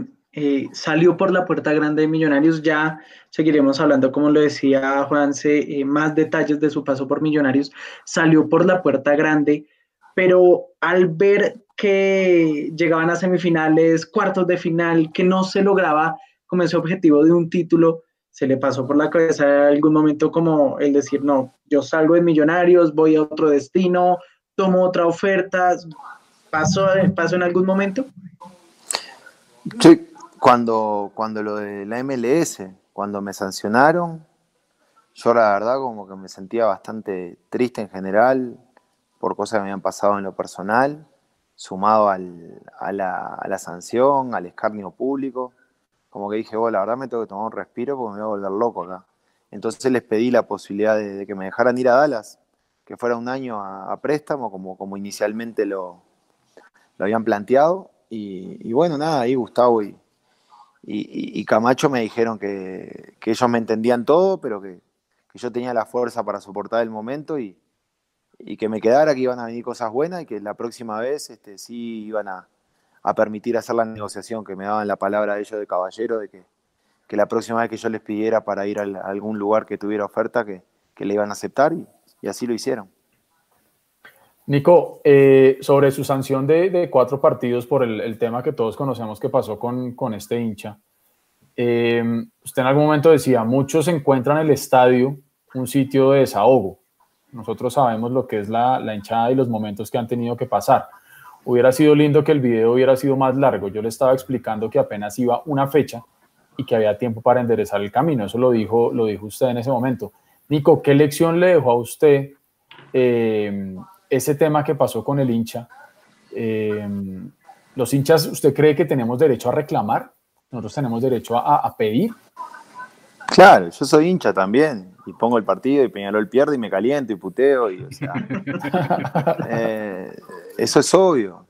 Yo en ese momento, me acuerdo por lo que tío estaba como que muy, muy, muy sensible por lo que me había pasado, había sí, la bebé esa, semana. Este, entonces cuando termino la nota, el loco, viste, estaba puteando y puteaba, viste, yo le digo, oh, tranquilo, va a un partido, nada, que piró, que esto, que tu madre, que, ¿sabes qué? Anda.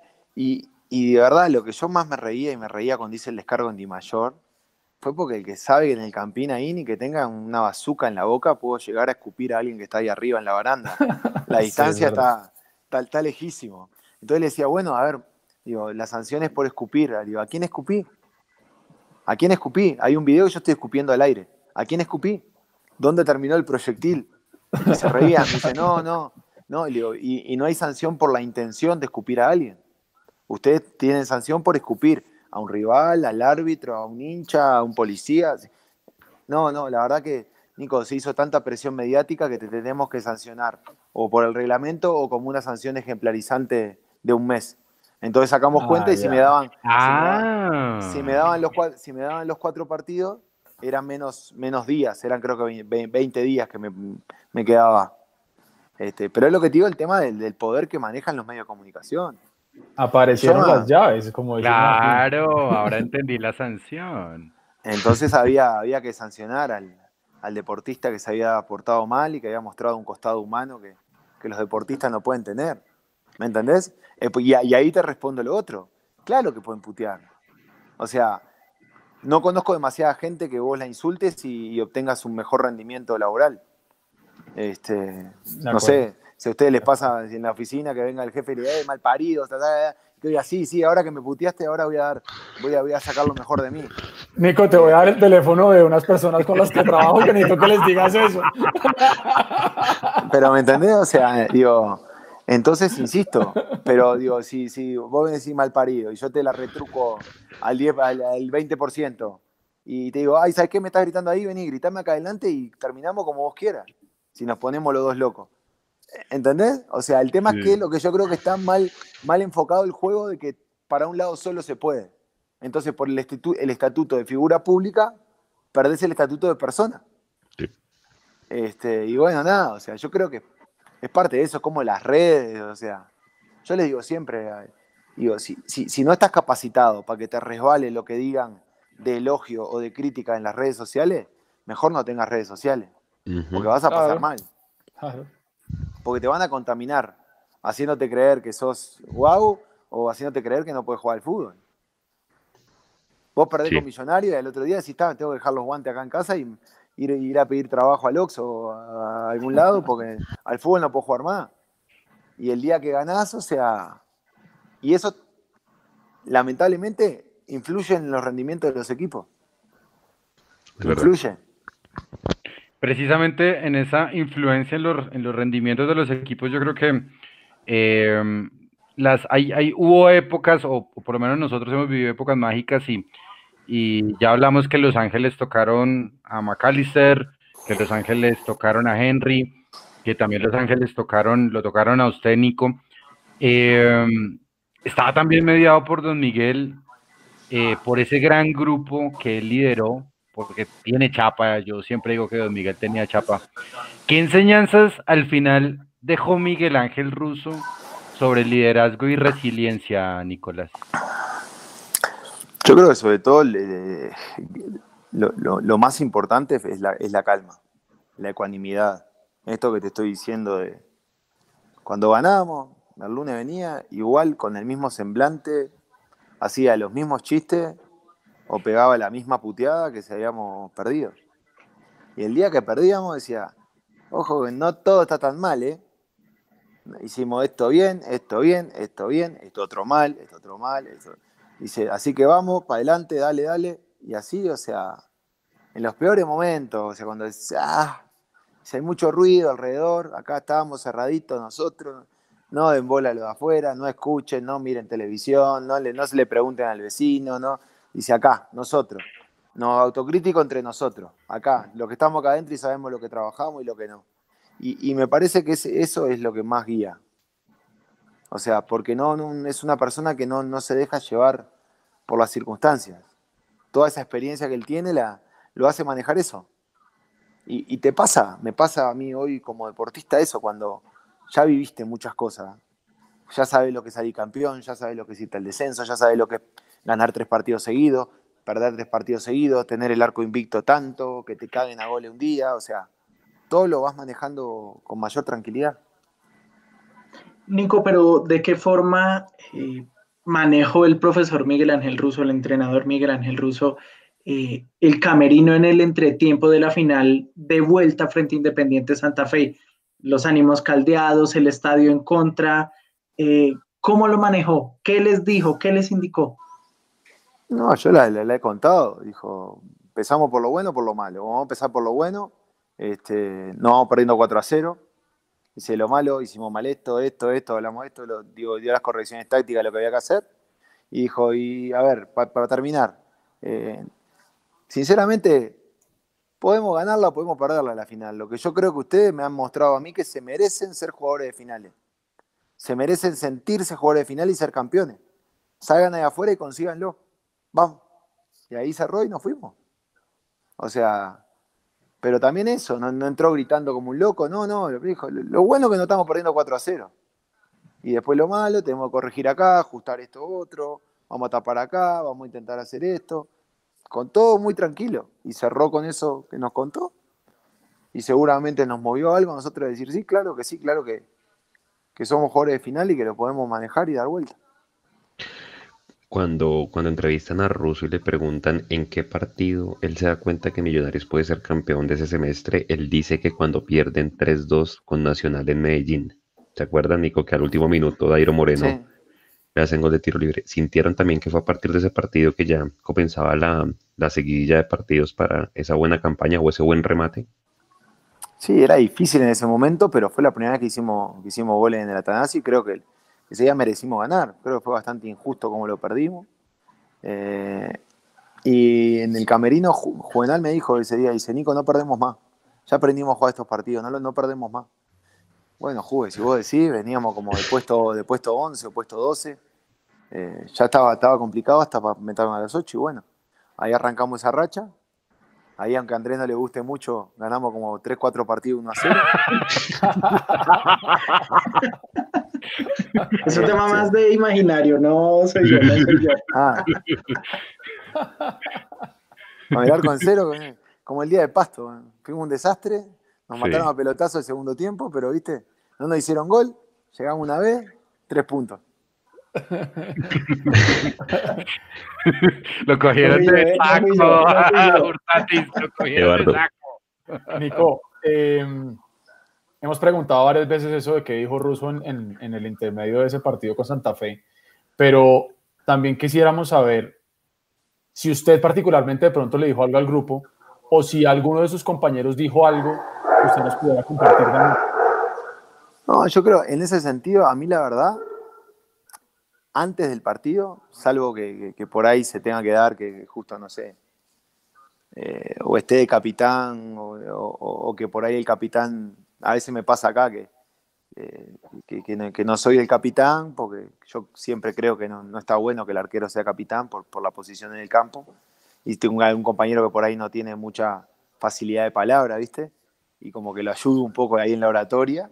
Pero después ahí en Millos casi siempre lo, el, que más este, hablaba siempre era Andrés, cada vez. Eh, con ese sí que putea mucho más que yo, ¿eh? Este,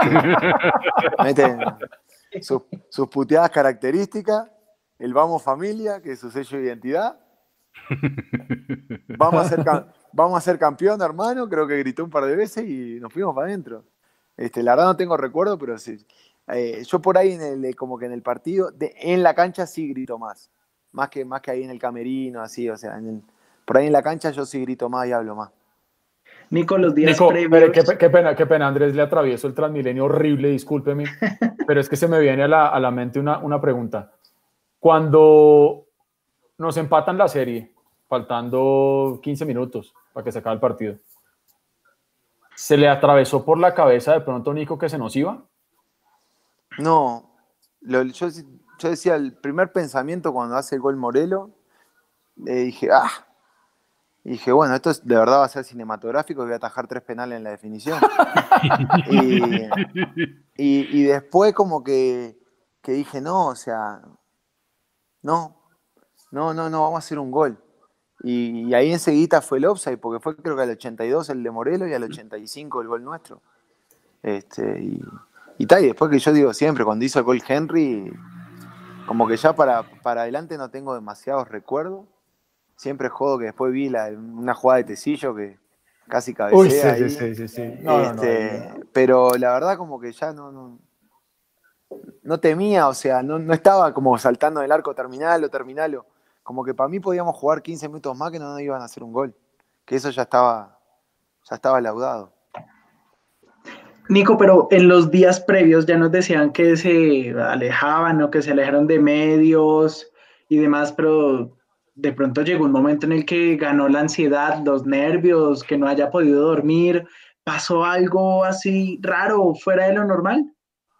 No, la verdad, esos días, o sea, sí desconecté como las redes, por, sobre todo por la cuestión como más sensible. O sea, por, por esa cuestión de que eh, sí me habían pasado situaciones, o sea, me había comprometido con gente que yo tenía que salir campeón con Millonario, que por ahí este, era fuerte. Y más, muchas cosas, viste que esos días siempre eh, la gente escribe y te manda en Instagram, en Twitter, y, claro que uno sabe lo que se está jugando.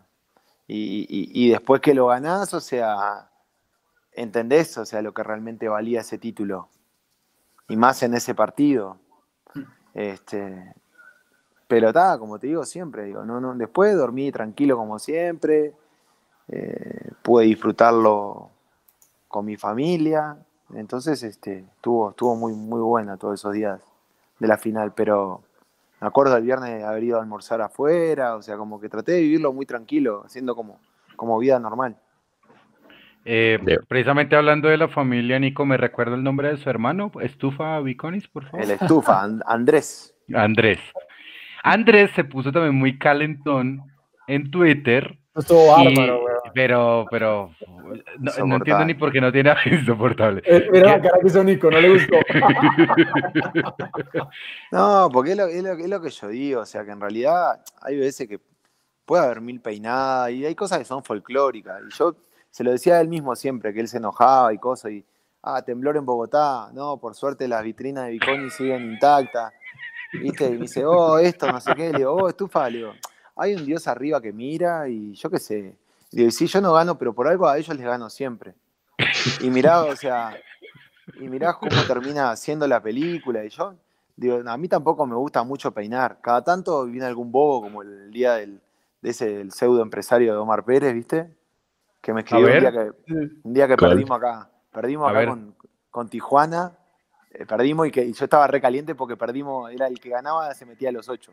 Y perdimos en Tijuana y, y me mandó un tuit acá disfrutando un tequila y, viendo al payaso. Ah, Diego, Diego Carreño, ya me acuerdo. No, no sé, no sé ni quién es. Sí, pero ahí, sí ahí lo Ah, peiné un rato, le digo, sí, le digo, hoy, hoy, hoy, hoy perdí, pero... No, ese Diego Carreño es, es, es el otro, es el que jefecito de prensa, era una cosa así. Sí. Maradona, ¿no era? Maradona. Por, por Twitter, por Twitter era malísimo y después te veía ahí a- en el campín y no ni te miraba. Y ese- un día me, un día me guardé un tweet porque, porque puso, dice, ah, ese Viconi dice, no, ese Viconi nunca va a ganar un título, no sé qué, no sé cuánto, así.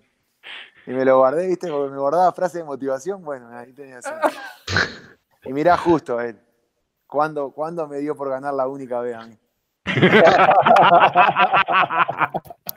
Nico, hablando precisamente pues, pues de Twitter y ese tipo de vainas, es, es lo que uno llama el, el juego oral o, o dialéctico y a veces eso eh, influye demasiado en el comportamiento de los hinchas, pero, pero usted me, me está contando algo muy bueno y es que esa frase de esa persona de Santa Fe le ayudó como usted, a usted como tal a motivarse y hay muchos jugadores que de pronto no entienden ese juego. Entonces, ¿qué, qué tipo eh, de, de juego oral y, y cómo influye ese comportamiento en el deportista de alto No. rendimiento y en los hinchas? A mí, a mí me parece como más, o sea, me parece como más triste cuando es entre deportistas, ¿viste? Como la ve aquella del video, nosotros no celebramos partidos, celebramos títulos. Cuando lo hacen jugadores, digo, opa, lo estás haciendo como personal. Y en definitiva, ahí me pongo psicólogo, te, du- te duele no poder ganar esos partidos. Este, y bueno, y todo termina, digo, como yo digo, todo se termina equilibrando. Y los que tanto hablaban, después terminaron, terminamos ganando un título importante contra ellos, algo que ellos nunca, o sea, no, no hicieron. Y, y después, o sea, yo en las redes te- me puedo reír alguna vez, o sea, nunca contesto nada. Muy raro que conteste, contesto solamente algo así, que me parezca como muy gracioso, que me la dejaron demasiado picando para meterla al ángulo. Este, pero ta, tenés que tratar de tampoco como... Porque si no le das importancia, le terminás dando importancia digo, a, a gente que por ahí no la tiene. Hay audio. Nico. Au- Hay audio desde Toronto, Willington. Buenas noches, gente de Mundomillo. Les habla Willington Cáceres desde Canadá. Eh, primero que todo, pues saludo para todos, darles las gracias por ese invitadazo el día de hoy, darles las gracias por un nuevo programa y por todos esos invitados que han tenido a lo largo de, de este momento tan difícil que pasa el mundo como es lo, del, lo de la pandemia.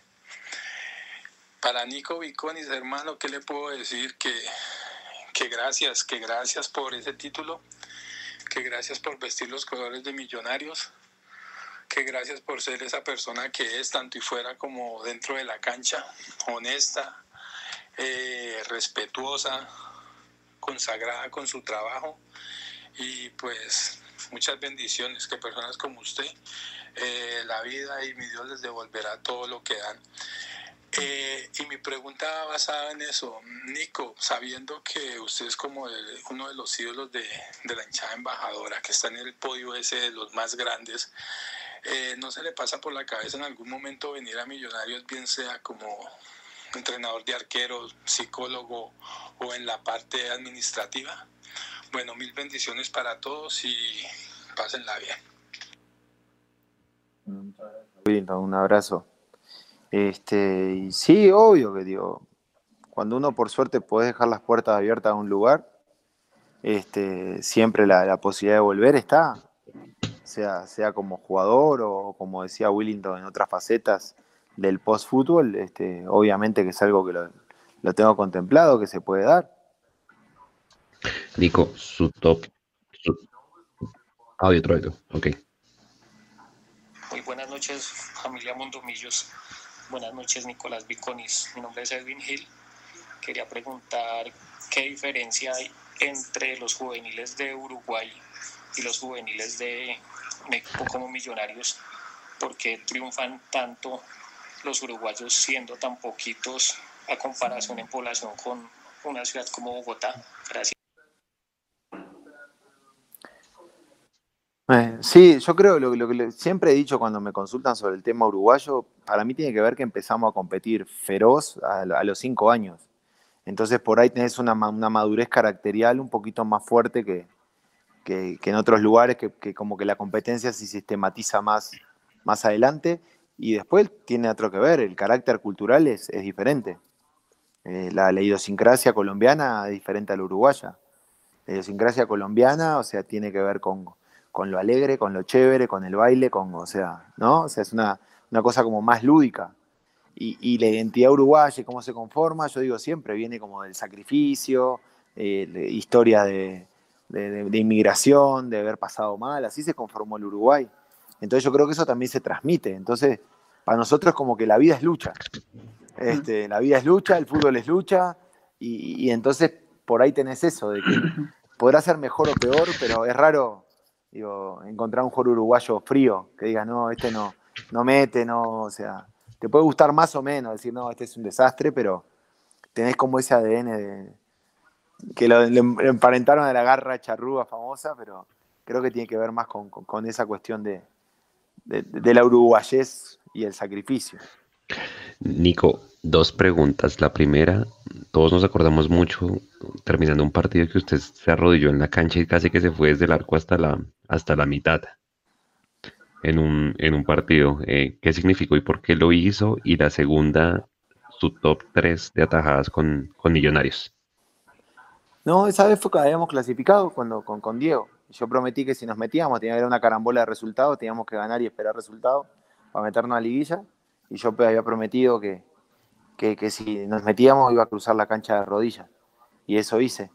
Este, entonces, yo qué sé, digo, esas son, son cosas que hacía. Una vez también, cuando vivía en Tunja, yo vivía en una punta de Tunja, y la virgencita que, yo soy muy devoto, que es la Nuestra Señora del Milagro de Tunja, queda en el barrio del Topo, por allá arriba de Tunja. Como, esa, es la, eh, esa es la Virgen a la que se, encomienda mucho mi esposa. Y cada vez que vamos a Tunja, vamos a la Virgen del Topo, allá arriba. Entonces yo vivía casi en la salida de Paipa, y, hasta, la, hasta la Virgen me quedaban como 14 kilómetros. Entonces yo pedí que, que, si Millonario me llevaba, yo iba, iba a ir corriendo hasta la Virgen a agradecerle. Y me acuerdo que en Tunja le dije, hago mucho esas cosas, como que me, me gustan, me parecen como lindas. ¡Wow! ¡Qué linda este, historia esa! Aunque muchos, muchos de los que en su momento se burlaban, dicen, ah, cruza la cancha de rodilla por, por clasificar a los ocho, mira la mediocridad. yo qué sé, cada uno piensa como quiere y vive la fe como tiene ganas. Este, pero para mí fue un, poco por ahí.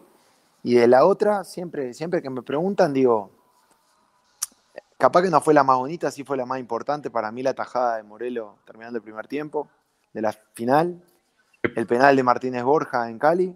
Uy, fuerte. Sí, sí, sí, sí. Y siempre, pongo, y siempre pongo la tercera, la primera tajada que hago con Millonario, que es con, con Patriota iniciando el partido en, en el arco sur que un tiro que saco a mano cambiada, que fue como la primera tajada con, con Millonario, por todo lo que implicaba, ¿no? Como que esa presentación, o sea, no, no, no podía fallar.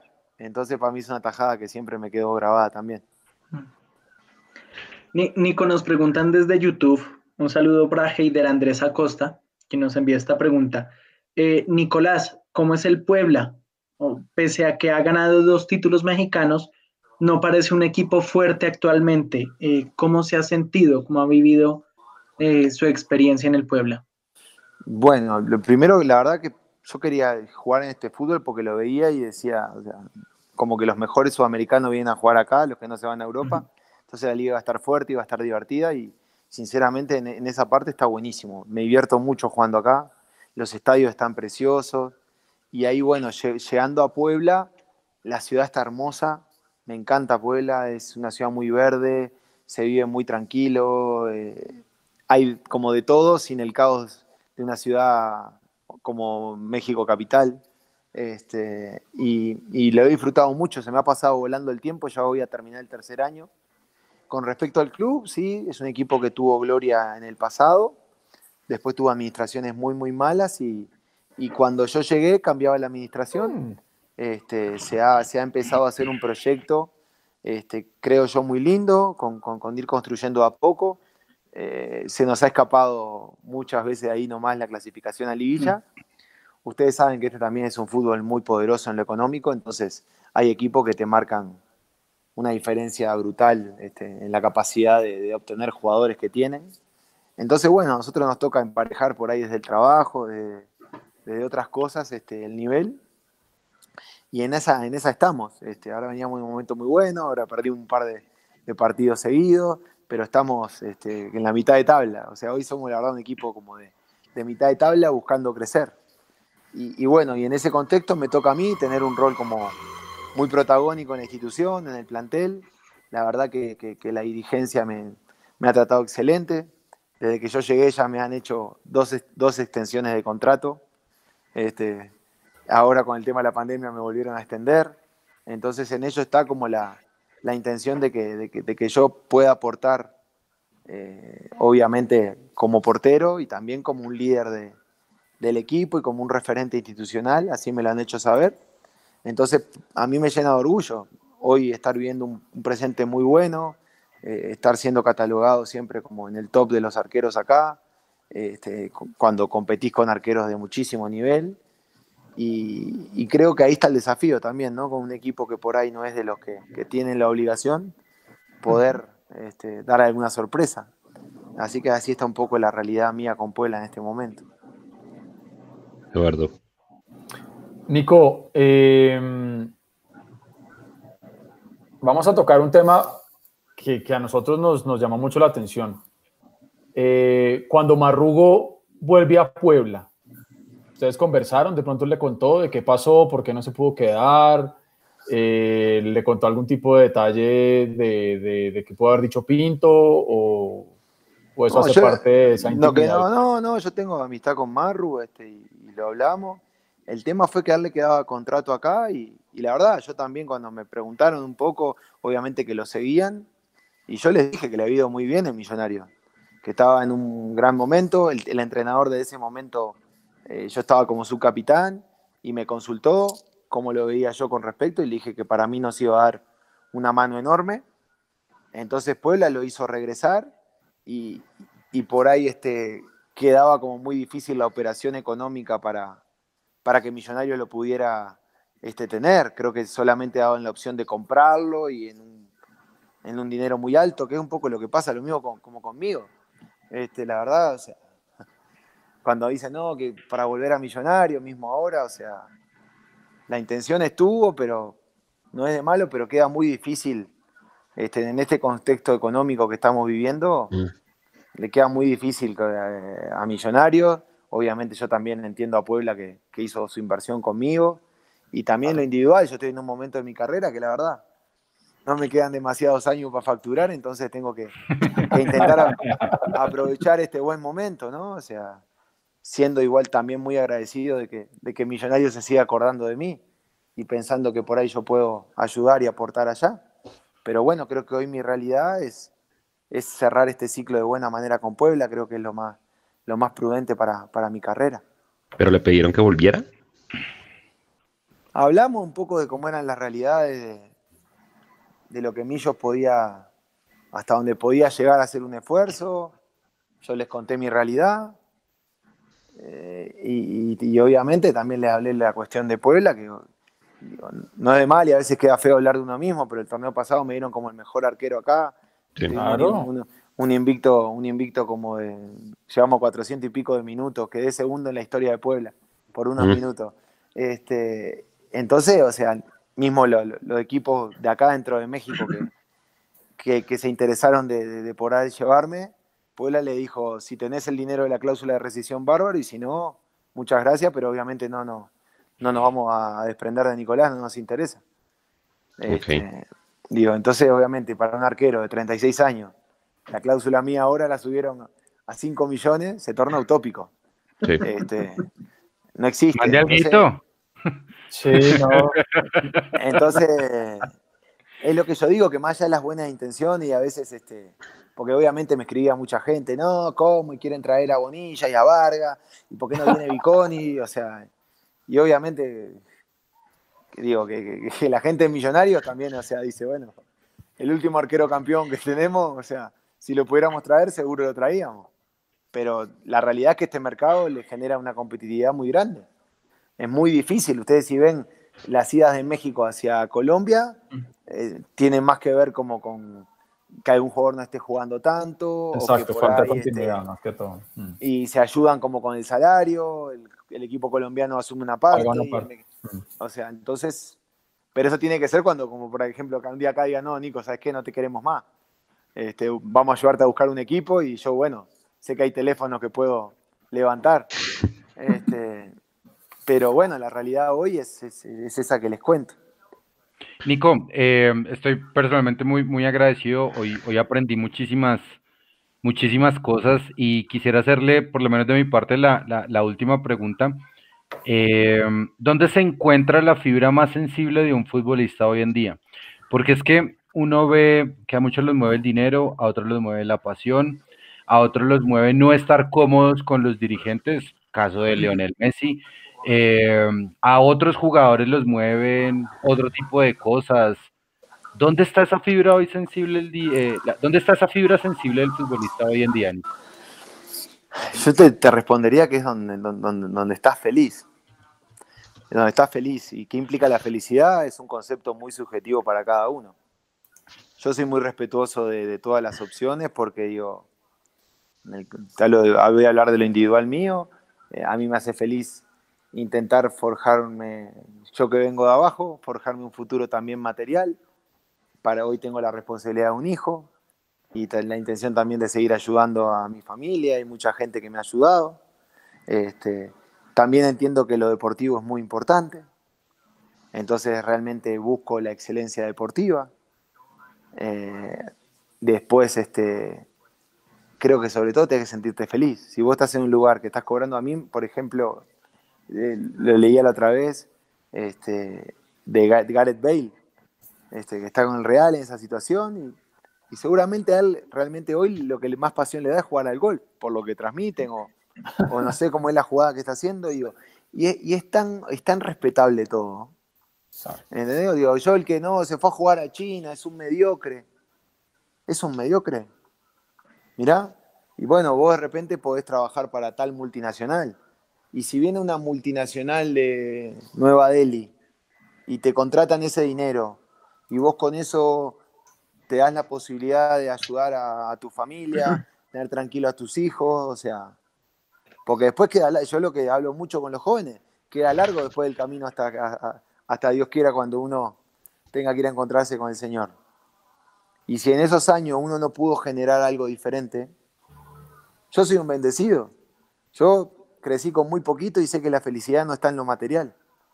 Este, y me he dado el enorme gusto de, jugar al fútbol y, la verdad lo he disfrutado en todos lados.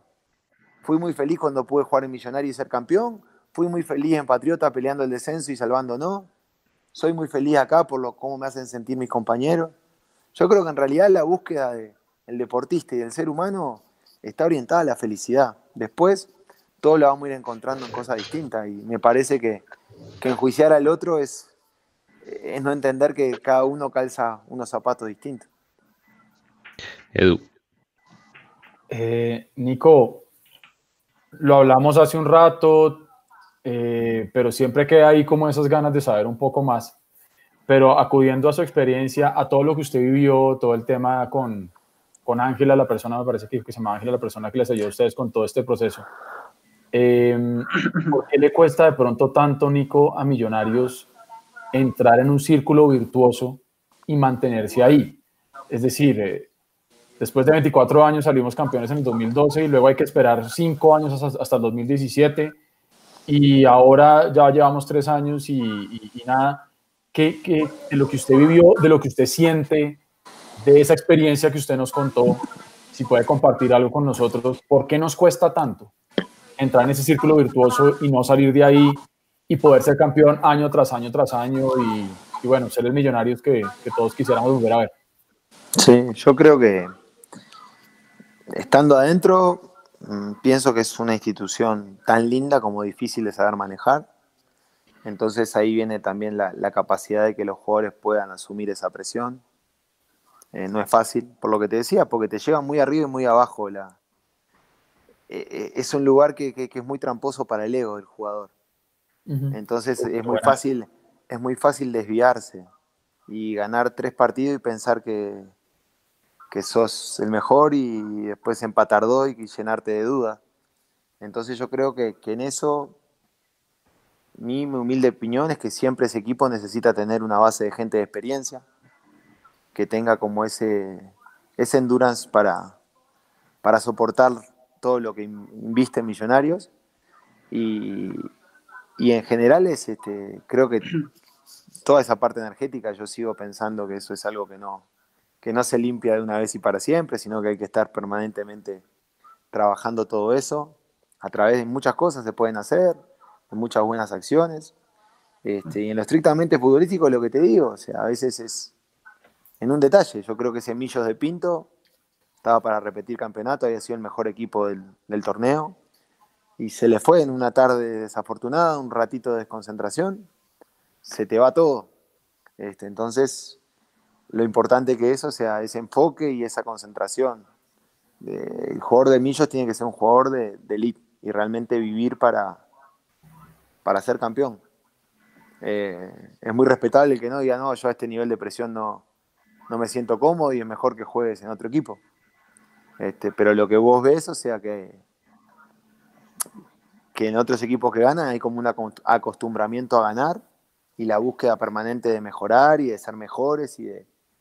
Y yo sí lo digo que, por ejemplo, a mí cuando me fui ese momento, ese primer semestre llegué acá y no jugué al final, jugué como los últimos 3, 4 partidos nada más, pero a mí esos 10, 12 partidos que estuve afuera me sirvieron como para descansar, para desestresarme de todo lo que había sido millonario. Entonces, sin duda que creo que es un lugar muy, muy complejo. Este, por eso se hace tan difícil ganar. Nico, ¿y quedan, quedan cosas por, por limpiar todavía? Yo lo que digo que siempre, o sea, porque esta cuestión de...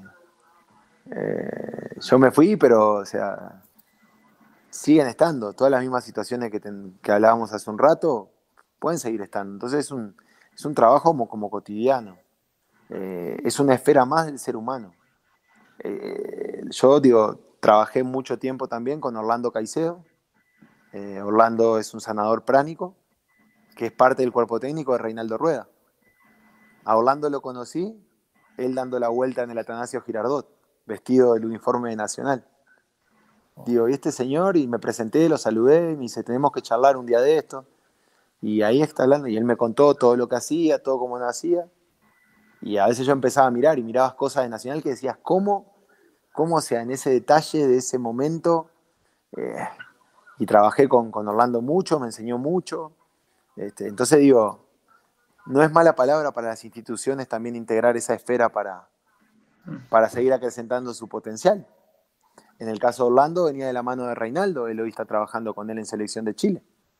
Pero es atender a otras esferas que, exceden como a, a, lo táctico, técnico y físico. Nico, en 19, casi 20 años de carrera futbolística, ¿cuál ha sido el cambio o la evolución más significativa que le ha tocado vivir en la posición de arquero? ¿Qué es eso más significativo que le ha tocado aprender? La llegada a México y el juego de pie. Sí. Sin duda. Una locura. A veces me miro y no sé si soy Ter Stegen o Neuer en los videos.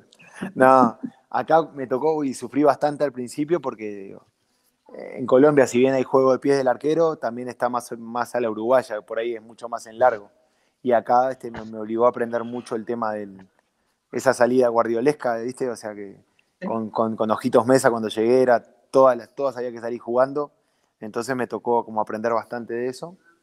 Eh, y después yo creo que el primer gran cruce fue ir a Colombia y, a, y aprender, pero me parece que estuvo bueno también como que tuve ese proceso de ir entendiendo cómo se jugaba en Colombia y poder dar un buen rendimiento allá. Nico, eh, ¿qué diferencia el fútbol colombiano del fútbol mexicano? ¿Por qué son tan poquitos los que logran consolidarse allá en, en México viniendo desde Colombia? Porque son más los que se regresan que los que están allá consolidados. Hablábamos con Marru, este, Marru me decía dice que, que cuando volvió y volvió de, después para acá, dice, el ritmo acá y no hay espacio, no hay espacio y se juega en un vértigo que es impresionante. Este, entonces, si, no tenés la capacidad para sostener ese ritmo físico, eh, no hay. Acá hay 800 pelotas, o sea, el, fútbol no para, no para, no para, no para, y, y, es ataque por ataque, y te hacen un gol y te quieren hacer cinco, o sea. Entonces, como que creo que esa, dinámica es lo que hace tan complejo poderse adaptar al, fútbol de acá para los jugadores. Hay varios que, que, lo pueden hacer, necesitas físicamente estar muy bien y, y después sumarle lo técnico. Bien, pues nada, Nico, yo creo que eh, agradecerle por, por este espacio. Creo que para Tengo nosotros. Una última. Dele, dele, Edu. Tengo una última de YouTube de William Carrillo, Nico, que le quiere preguntar, hablando del tema de energías que hemos, que hemos charlado acá. Él pregunta, eh, ¿cómo puede ayudar uno como hincha con eso, con el tema de las energías? Y yo creo que, tío, o sea, por ejemplo, la máquina de pensamiento es, o sea, yo, yo, yo me reía mucho, con, eh, la está en el campín.